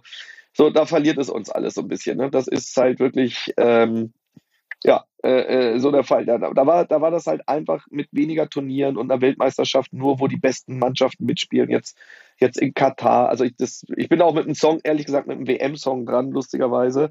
Hurra, hurra, wir scheißen auf Katar. Äh, vom selben Produzenten, die auch diese Laila-Nummer gemacht haben, wo wir äh, einen politischen Text haben in einer Proll-Nummer untergebracht. Das ist äh, sehr witzig geworden. Äh, da freue ich mich schon drauf. Das werden wir jetzt einfach mal rausbringen. Aber so mit dem klassischen Fußball-Dasein, das haben wir jetzt, glaube ich, auch hinter uns. Ja, aber, aber ist es nicht spannend? Also ich meine, hurra, hurra, wir scheißen auf Katar, finde ich schon immer sehr gut. Ähm, ist es nicht interessant, dass nach außen hin diese Fußballwelt so alles versucht, äh, politically correct zu machen äh, ähm, und im Prinzip sagen, ja, wir spenden auch, ja, wir Bayern fahren ins Trainingslager nach Katar, weil wir machen dadurch ja auf die Menschenrechtsverletzungen ja. aufmerksam. Aber das ne, nach Russland, jetzt Katar, äh, irgendwie äh, Infantino, die, also der korrupteste, ich darf, darf man das überhaupt sagen oder werde ich dafür verknackt? Ja. Ähm, darf man sagen. Na ja, okay. Ich, wenn er den Podcast hört, dich daraufhin verklagt, ist sensationell, weil er es mit dem Podcast geschafft Das stimmt, okay. Also dann behaupte ich das jetzt einfach mal so, ähm, dass die sich nicht irgendwann selbst abschaffen, das verstehe ich nicht. Also dass immer noch, dass da, also ich meine, da gehen immer noch Millionen Menschen hin und ich gucke mir auch gerne gerne Fußballspiele an. Aber äh, irgendwann muss das doch mal implodieren, oder nicht? Ja, das ist, äh, äh, ähm, ja, weiß ich nicht. Irgendwie geht es dann doch immer weiter und solange Geld verdient wird, äh, geht es weiter. Und diese Bigotterie, das ist ja das Schlimme, wenn wir Zugänge haben, ja auch hinter die Kulissen zu gucken, das ist ja auch das Schlimme, dann ist es ja auch fällt es ja auch schwer, wenn du die ganzen kleinen Geschichten links und rechts weißt und privat und wie irgendwelche Sachen gelaufen sind, dann kannst du ja nicht einfach mehr so ein Spiel gucken. Und dass das natürlich total überkommerzialisiert ist und nur noch um Geld geht und an der Schraube gedreht wird. Und wie dann siehst, wie Corona dann das ganze Fundament, Fundament mal weggehauen hat und man sagt, ja, aber so viel dürfen Spieler nicht mehr verdienen und dann siehst du die nächste Transferperiode und dann geht es immer nur so weiter. Und es, das es hört nicht auf. Es, es, wird ja trotzdem Katar geguckt werden. Es werden wieder 20, 25 Millionen Leute gucken, wenn die Nationalmannschaft spielt. Welche, das wissen wir selber im Fernsehen, wann erreichst du nochmal solche äh, Zahlen? Das geht fast nur mit Fußball. Selbst ja die Frauen-EM, irgendwie, da gucken die Leute, bevor halt gar nichts läuft, gucken sich 8, 9 Millionen hier Deutschland gegen Österreich an. Das stimmt. Das ist halt, da können wir uns drüber aufregen. Aber ähm, das Einzige, wo du Leute und Abos mitverkaufst und so, ist halt dann doch Sport und Fußball ist einfach die Nummer eins. Da gibt es zwar noch E-Sports und andere Sachen und ganz viele Ableger davon, aber am Ende, die Leute gehen trotzdem ins Stadion, gucken sich's an und haben noch so dieses Erlebnis. Ähm, aber es, ist, es fällt schwer, noch richtiger Fan zu sein, weil man gerade diese Bigotterie, die da irgendwie ist und ja, und dann Geld aus Saudi-Arabien und hier und da und so. Aber das ist, du, ich war auch auf einem Coldplay-Konzert und Chris Martin sagt irgendwie, was wir nicht alles irgendwie mit diesem Konzert jetzt irgendwie an Organisation unterstützen. Und dann siehst du dann, wie die halt mit vier Mercedes Vito dann irgendwie abrauschen, jedes Bandmitglied in einem eigenen und dann mit einem Privatjet nach Hause geflogen wird. Also ist ja, da müssen wir ja nichts erzählen, wie die halt die Welt verändern mit ihrer Tour. So ist es halt. Das stimmt. Das stimmt, absolut. Kommen wir mal äh, zu, zu dem, was jetzt bei euch auch ansteht. Also du gehst ja mit deiner äh, bezaubernden Frau auch auf Tour und wir haben da auch kurz mal drüber gesprochen. Ähm, das war ja auch eher etwas, was Amira gar nicht wollte, aber du ja mal eingebaut hast. Und das, was du mir erzählt hast, du hast sie dann irgendwann mal spontan auf die Bühne geholt, ne? Bei einer, äh, bei einem deiner Auftritte. Richtig, Amira ist halt, ähm, also das war einfach sehr lustig. Äh, ihr Bruder, also jetzt mein Schwager mittlerweile, hat am 11. September Geburtstag, heißt Ibrahim Ali. Also mehr kannst du ja gar nicht an Klischees bieten. Sie ist halb Ägypterin, halb Österreicherin. Ich habe gesagt, du hast im Keller eigentlich deine Jugend verbracht und hast nebenbei einen Bombengürtel gekauft. Wenn irgendwie Leute wollen keine Pakete von dir annehmen, vor allem wenn es ticken sollte. Äh, es gibt so viele Sachen, über die du dich lustig machen kannst. Deine Lebensgeschichte, so dieses ganze, äh, was da ist, Mann, Frau und so. Und das habe ich ihr gesagt. Und, und sie ist ja auch wirklich so unterhaltsam und lustig ich sagte, ey, das musst du mal auf der Bühne machen. Und da habe ich in Österreich mit meiner Tour gespielt und da war sie immer mit für, äh, bei mir als, äh, ähm, als, als Tourbegleitung. Also hat dann auch irgendwie da auch die Sachen mit organisiert und so praktisch in der Managementfunktion da gewesen. Und habe ich gesagt, du, wir spielen äh, in Graz, da kommt ja auch deine Mutter und alle und so, da machen wir uns den Spaß und dann stehst du auf, dann moderiere ich dich an. Ich habe hier eine neue Stand-up-Comedy und dann machst du einfach mal fünf, sechs Minuten. Und sie nee, kann ich nicht. Und so, ich gesagt, guck mal hier, Themen liegen auf der Hand. Habe ich ihr so, äh, so 10, 15 One-Liner runtergeschrieben. Äh, eigentlich so, wie es jetzt bei One-Night-Stand-Up irgendwie bei anderen Sachen ist. Und dann habe ich noch am selben Tag sind wir gerade nach Österreich und wir sind in Wien aufgetreten, habe ich gesagt, ja, ist ja auch blöd, wenn du da in Graz das erste Mal auf die Bühne gehst. Mach doch heute schon mal in Wien. Nee, Alter, bist du bekloppt, kann ich auf gar keinen Fall und so. Das war um 16 Uhr. Aber dann habe ich es einfach anmoderiert, dann kam sie auf die Bühne und dann hat sie da um kurz vor neun irgendwie sieben, acht Minuten sechs, sieben Minuten Stand-up gemacht und davon sind auch 70, 80 Prozent ins Ziel gegangen. Super. Dann hat sie dann irgendwann gesagt, ah, es ist aber auch jetzt irgendwie, dann hat sie da so, das hat sie dann so sechs, sieben Mal gemacht und hat sie gesagt, nee, das ist nichts für mich, diese Aufregung und da bin ich irgendwie nicht und weiß ich nicht. Und dann ist das ja äh, äh so wieder eingeschlafen, aber ich habe ihr schon damals gesagt, ey, du siehst super aus, du hast einen guten Humor, irgendwie sowas halt, du bist eine Frau, die Leute suchen nach sowas. Also so, und dann kam es ja über Umstände, hat sie ja damals in diesem Wendler-Video äh, mitgemacht, äh, wo ich diese Pickup-Übergabe, diese peinliche da irgendwie nachgestellt habe. Die war aber auch so geil. Gegangen. War das das mit diesem Oh Gott, oh Gott? Hat sie da nicht irgendwas ge Ja, Schatzi, Schatzi, Schatzi, oh Schatzi. Ja, sie hat, also Laura hat ja Michael Wendler äh, den geleasten Pickup, den er auf seinen Namen gekauft hat, so getan in einem Video, als wenn sie ihm den schenken würde. Das war ja wirklich ein, ein, ein schweinepeinliches Video, das habe ich nachgestellt und dadurch ging ja diese Wendler-Geschichte los. Und dann war Amira auch in dieser Sendung Pocher vs. Wendler und weil irgendwie Laura und Michael Wendler da waren und Amira ja auch in diesem Video da war und dann wollten sie so ein bisschen dieses Geschlechterding auch da haben. So, und dann hat diese Sendung irgendwie viereinhalb Millionen Zuschauer gehabt und äh, am Ende, das war ja live und am Ende der Sendung hat Amira 200.000 Follower mehr. Die ist da irgendwie von 80, 100.000 auf 280.000 oder so gegangen. Und dann habe ich gesagt, so, alles klar, wunderbar, läuft bei ihr, Glückwunsch. So, und äh, daraus entstand dann, dann kam Corona, Lockdown, dann haben wir Livestreams gemacht, daraus ist dann der Podcast entstanden.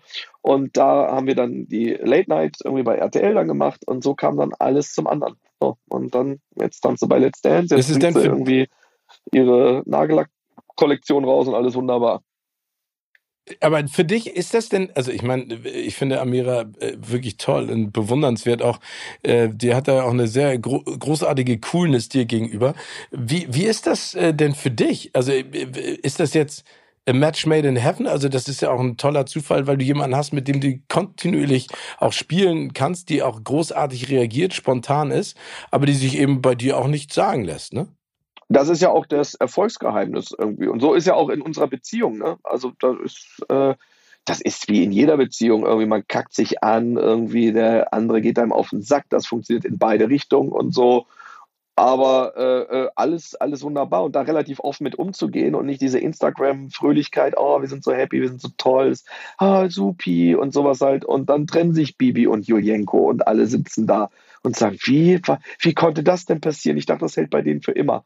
Ich finde dann so Paare, die dann irgendwie nicht so großen Geschiss draus machen, viel sympathischer als die, die immer ihr Liebesleben allen auf die Nase binden. Und das funktioniert da ganz gut. Und ansonsten habe ich irgendwie einen ganz guten Riecher gehabt, weil all meine Frauen haben eigentlich danach immer gute Karriere auch im Fernsehen gemacht. Also, wie gesagt, von Annemarie Warnkrost, jetzt Kartendale, müsste ich bis heute 15 bis 20 Prozent bekommen. Monika Ivanka ging es danach nicht schlechter. Äh, Sabine hat ein paar gute Fernsehauftritte gehabt. Amira jetzt irgendwie, da, da habe ich mein habe ich mein Meisterwerk geschaffen. also die ist, die, also, die hat jetzt äh, perfekt abgeräumt. Äh, und, äh, äh, und macht das. Und da habe ich auch gesagt, egal ob wir zusammenbleiben oder nicht, habe ich gesagt, du musst die nächsten zehn Jahre keine Sorgen machen. Das äh, funktioniert weiter. Und das Gute ist, dadurch, dass sie eine gewisse Lockerheit hatte, erst diese drei, vier Jahre im Hintergrund, das war ja für sie wie eine Ausbildung. Sie hat die Leute in der, in der Branche kennengelernt, sie weiß, wie die ganzen Up and Downs funktionieren, wie Leute, die auf die Schulter klopfen und sagen, oh, super geil, super geil. Und genau dasselbe, sich einfach nicht mehr melden, wie Sendungen kommen, wie Sendungen abgesetzt werden, wie Quoten funktionieren. Sie hat das alles, wie Boulevard funktioniert, sie hat das alles mitbekommen und konnte das jetzt machen. Und das Schöne ist, sie will nicht unbedingt in die Öffentlichkeit. Also es ist nicht ihr Hauptanliegen. Wenn das jetzt auch nächste Woche vorbei wäre, dann würde ihr Leben weitergehen und die, die würde auch glücklich sein. Und das ist so eine, so eine Grundcoolness und Gelassenheit, die wiederum es total attraktiv macht, sie wiederum in andere Sendungen reinzumachen. Und deswegen äh, äh, wunderbar. Und die ist auch geerdet. Klar, die Mädels sind dann selber, wenn sie auf einmal dann irgendwie äh, auch größere Summen verdienen und so, dann kommt schon mal zwei Handtaschen mehr werden hier geliefert und äh, wir haben auch ein eigenes Amazon-Lager bei uns, ähm, wo die Sachen nur so an, an und abgeliefert werden. Ähm, aber auf der anderen Seite trifft sie auch da finanziell richtige Entscheidungen und äh, weiß das auch beisammen zu halten. So, also ich kann da wenig Negatives jetzt zu sagen. Wie muss man sich das vorstellen jetzt bei eurem Bühnenprogramm? Also damals äh, per Zufall, jetzt auf jeden Fall geplant. Worauf kann man sich da freuen? Nee, wir machen, wir machen ja unseren Podcast. Wir gehen auch nur, es war von mir eine bewusste Entscheidung, jetzt nicht auf Live-Tour zu gehen. Äh, und bei uns beim Podcast, das ist das Schöne, jeder Podcast-Auftritt ist anders, weil wir machen unseren Podcast, wie wir jetzt auch quatschen. Uns fällt immer was ein, dass wir da eine Stunde miteinander reden, dann können die Leute Fragen stellen und dann mache ich noch so ein bisschen Bildschirmkontrolle, ein bisschen Stand-up, dann singen wir irgendwie Influencer, haben da irgendwie eine gute Zeit und dann gehen wir nach zwei Stunden von der Bühne und die Leute haben Win-Win-Win. Sehen uns, hören Podcast, sind mit dabei, Wunderbar. Und da freue ich mich drauf. Wann geht und jede Show ist anders. Ja, das ist ja, glaube ich, das Geile, ne? Und das ist ja auch die Herausforderung, das äh, zu schaffen. Aber ich glaube, wann, wann geht's jetzt los? Ich, äh, wir spielen jetzt äh, nur, äh, nur, vier Termine eigentlich. Wir spielen im August, im September, im Oktober irgendwie. Wir spielen zwei Open-Air-Sachen. Äh, ähm, die Termine gibt es bei mir auf der Homepage. Ähm, da kann man sich das angucken. Äh, und dann irgendwie nochmal in Düsseldorf. Und dann gibt es ein Podcast-Festival, äh, was wir spielen in Münster. Äh, ich weiß gar nicht, ob das schon offiziell raus ist. So, also, so, das war erstmal das Ding. Und dann ist ja EWM in Katar und auch wieder Corona und Lockdown. Und wir kriegen kein Gas. Äh, und dann gibt es auch keinen Strom. Also es wird ein lustiger Winter werden. Und dann kann man ja aber theoretischerweise vielleicht nochmal auf Tour gehen, weil dann ist es da am wärmsten mit tausend Leuten zusammen. ja, das ist richtig. Wir werden neue äh, ähm, Felder werden wir schaffen. Also das ist hier kein klassisches Stand-up-Programm. Ich mache so ein bisschen Stand-up und jeder, der mich kennt, weiß, ich rede über die Sachen, die gerade aktuell in der Woche passieren äh, und, und auch und die Themen und unser Leben. Da passieren so viele Sachen, da gibt es jede Woche genug zu erzählen. Und ähm, ja, und das, äh, das macht einfach Spaß. Und mit dem eigenen Programm mache ich dann irgendwann nächstes Jahr wieder oder wenn die Zeit reif ist. Das geht ja auch ganz schnell, das ist ja das Gute. Da passiert was, das geht viral. Innerhalb von zehn Tagen hast du irgendein Thema und dann sagst du, okay, dann gehen wir auf Tour. In vier Wochen kann es losgehen. Ich gehe ja auch auf Tour mit Kino oder Couch, auch mit dem Podcast. Ich bin ja kein Stand-up-Comedian, aber ähm, da gibt's auch, auch Tickets überall, wo man Tickets kriegt. Im November ist es soweit. Und Olli, ich würde mich ehrlich gesagt total freuen, wenn du, wenn du meine Amira wärst bei einem Gig. Selbstverständlich. Würdest du das machen? Das heißt, äh, äh da, selbstverständlich, da müssen wir uns nur noch über das Finanzielle einigen, weil so ist das mit Amira auch. Aber das kriegen wir schon geregelt. Ich habe ein gutes Gefühl. Ich habe auch ein gutes Gefühl. Ich habe auch ein gutes Gefühl bei dem Gehaltsgefälle zwischen dir und mir. Halleluja. Nee, nee, nee. Ach komm, du machst viel mehr. Du bist ja der Nette dich buchen teilweise Leute mehr. Du machst ganz viele Sachen, die ich nicht machen kann. Nee, ich glaube, du machst mehr Sachen als ich, aber da, ich glaube, das führt, äh, das führt zu weit, wenn wir das jetzt In die falsche Richtung, die Diskussion. Genau, da, da können wir nochmal separat miteinander drüber sprechen. Olli, ich würde gerne eine Rubrik mit dir kurz durchspielen, die nennt sich Fast and Furchtlos. Ich stelle dir Fragen ja. und du antwortest schnell drauf. Und wenn du willst, können wir es noch ein bisschen äh, mehr vertiefen. Gibt es eine Sendung, die du nie wieder drehen würdest oder willst? Fällt mir nichts ein jetzt spontan. Äh, jede Sendung, die ich gemacht habe, habe ich zu dem Zeitpunkt gerne gemacht und äh, ich habe ja, ich habe jetzt ja nicht die Dschungelcamp-Erfahrung oder dass ich irgendeine Sendung gemacht habe, wo ich sage, Alter, da bitte nie wieder mitmachen. Also man ist öfter mal bei einer Produktion, wo du denkst, also Leute, das habe ich in 20 Jahren ja noch nie erlebt. Da kommst du dir vor wie bei kein Pardon, wenn du sowas sagst, aber am Ende äh, ähm, irgendwie bist du bei Fernsehsendungen und Leute schauen dir zu, wie du irgendwelche Gesellschaftsspiele spielst und zahlen noch einen Arsch voll Geld dafür. Also ich bin da ganz weit weg, sich dann darüber zu beschweren. Aber bei mir ist es genauso. Ich werde ja auch häufiger gefragt. Und ich sag mal, äh, um mal vielleicht so in die, äh, tief in die Kiste zu greifen, Gülschans äh, Traumhochzeit habe ich ja damals moderiert. Und, ähm, oh. und das Sommermädchen. Aber auch bei beiden Formaten sage ich im Nachhinein immer, ähm, zum damaligen Zeitpunkt genau das, was ich machen wollte äh, oder, oder machen sollte. Und dazu stehe ich. Heute würde ich es, glaube ich, rückblickend vielleicht anders machen.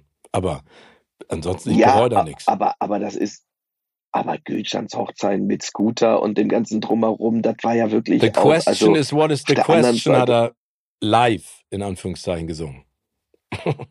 ja, äh, als Live-Sendung irgendwie da am Timmendorfer Strand, also herrlich. Und das Sommermädchen, ja, das wird es jetzt so vielleicht auch nicht mehr geben, aber das ist aus dem jeweiligen äh, Zeitpunkt und so. Das waren ja auch am Ende keine peinlichen Sendungen. Also, wenn du jetzt bei Naked Attraction irgendwie in der Box gestanden hättest und gesagt, ah, das war schon echt doof.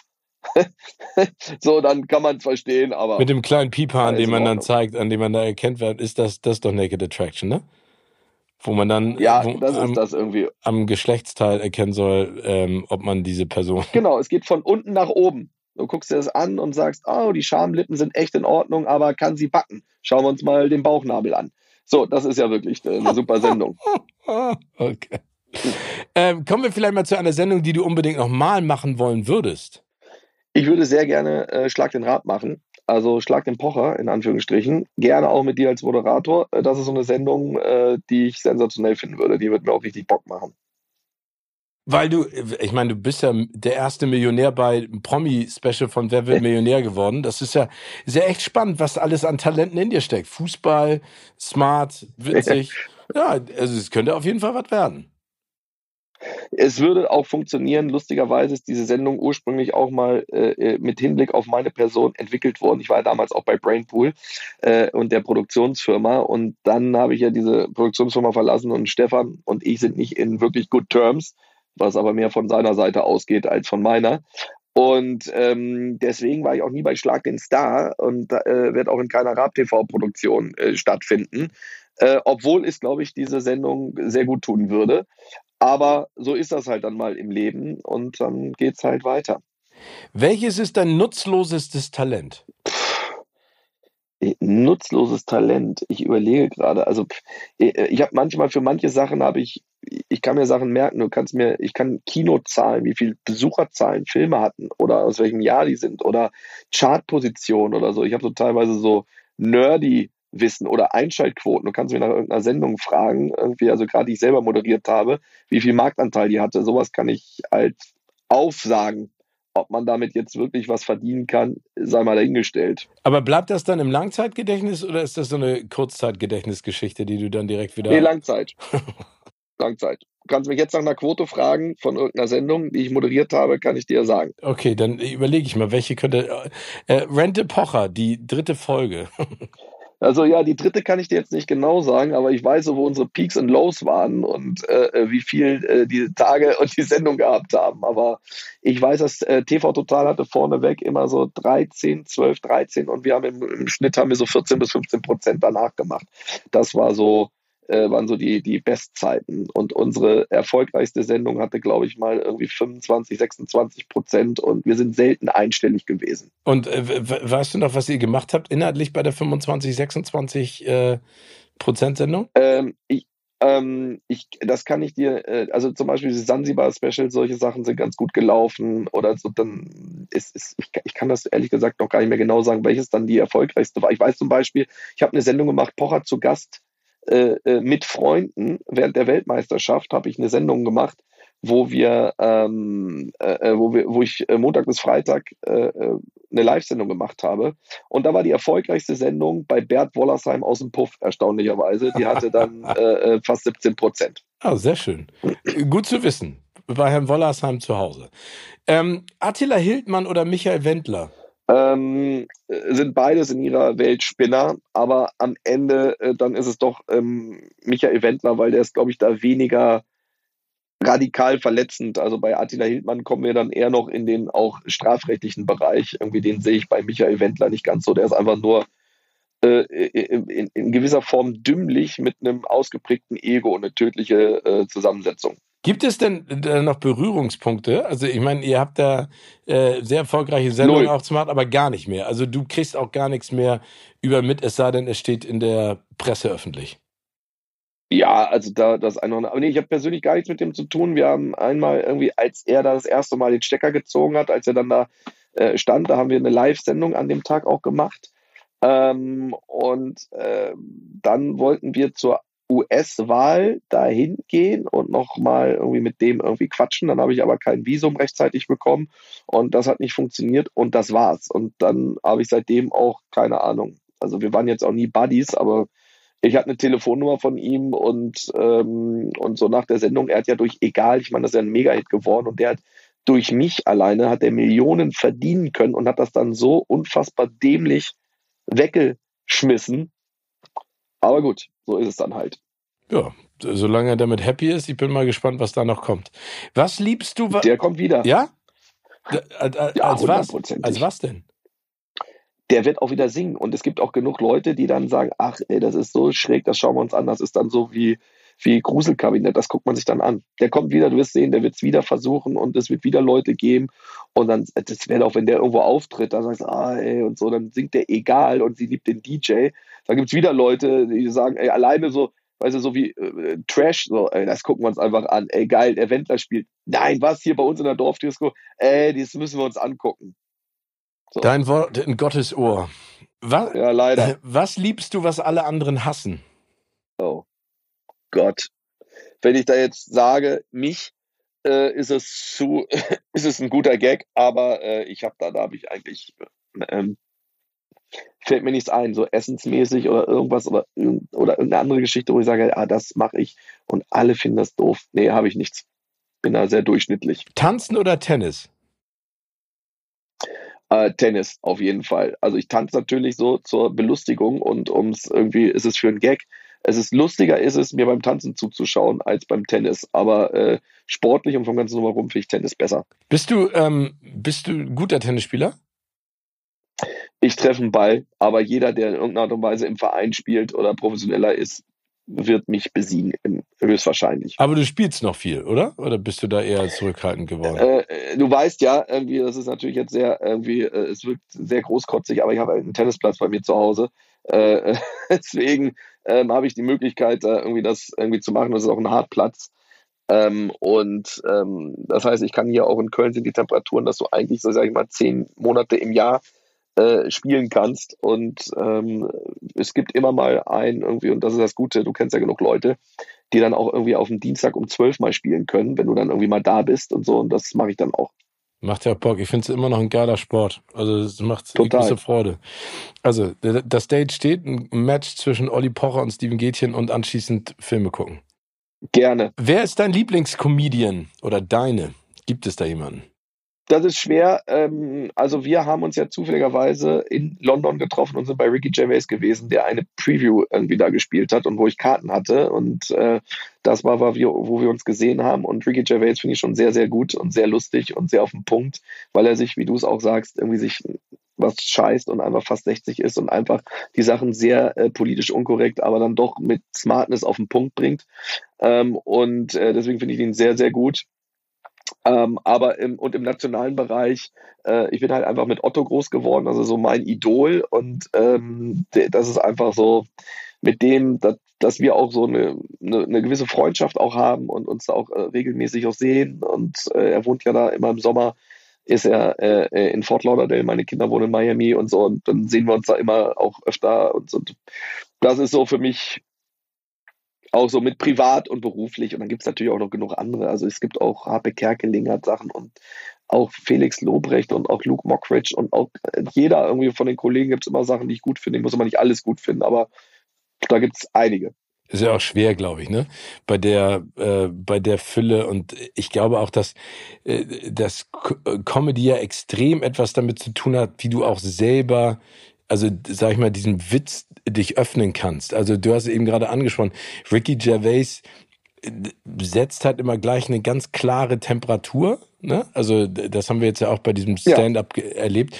Und ich glaube, da muss man auch in der, in der Stimmung für sein. Ich finde es manchmal, äh, ich finde einige Sachen auch super. Ich bin auch ein riesen Otto-Fan. Ähm, das ist immer noch die Show, die wir 1900 87 oder 88 im, im CCH in Hamburg gesehen haben und da war mein Vater und ich habe, mein Vater, der hat Tränen in den Augen gehabt vor Lachen und das hat mich so happy gemacht und ich habe selber dann auch so gelacht über meinen Vater und über Autos. Das war einfach großartig. Kommen wir zur Abschlussfrage, mein lieber Olli. Und äh, da bin ich mal gespannt, was deine Antwort sein wird. Welcher Filmtitel, also fiktional oder äh, auch real, passt aktuell perfekt zu deinem Leben? ah, eigentlich, äh, denn sie wissen nicht, was passiert. Könnte man so einfach machen. Denn sie wissen nicht, es, was es, passiert. Man, es kann immer irgendwas passieren. Es passiert was, aber keiner weiß was. Das ist nur eine Mischung aus, äh, aus allem. Bleibt immer spannend. Ja, und es soll auch weiterhin spannend bleiben. Olli, vielen lieben Dank für deine Zeit und äh, für den Deep Talk und vor allen Dingen auch den Spaß, den wir hatten mit den Filmen. Also das war wirklich großartig. Bin äh, gespannt, wann sich unsere Wege wieder kreuzen. Bleib gesund. Lieben Gruß an die Frau und natürlich an Vatern und Muttern. Alles äh, identisch kann ich nur so zurückgeben. Du weißt selber, du bist einer der äh, in der Branche mit beliebteste Moderator, weil du einfach so schweinenett bist. Das ist das Schlimme. Ich weiß nicht, was los ist. Du musst irgendein dunkles Geheimnis haben. Irgendwas gibt es doch auch. Irgendwie, du quälst Tiere heimlich im Keller oder irgendwas anderes. Aber es ist so nett wie du. Es gibt kaum. Es gibt Bastian Pastewka, dich. Es gibt so eine Handvoll Leute. Keine Ahnung. Olli, danke dir. Gerne.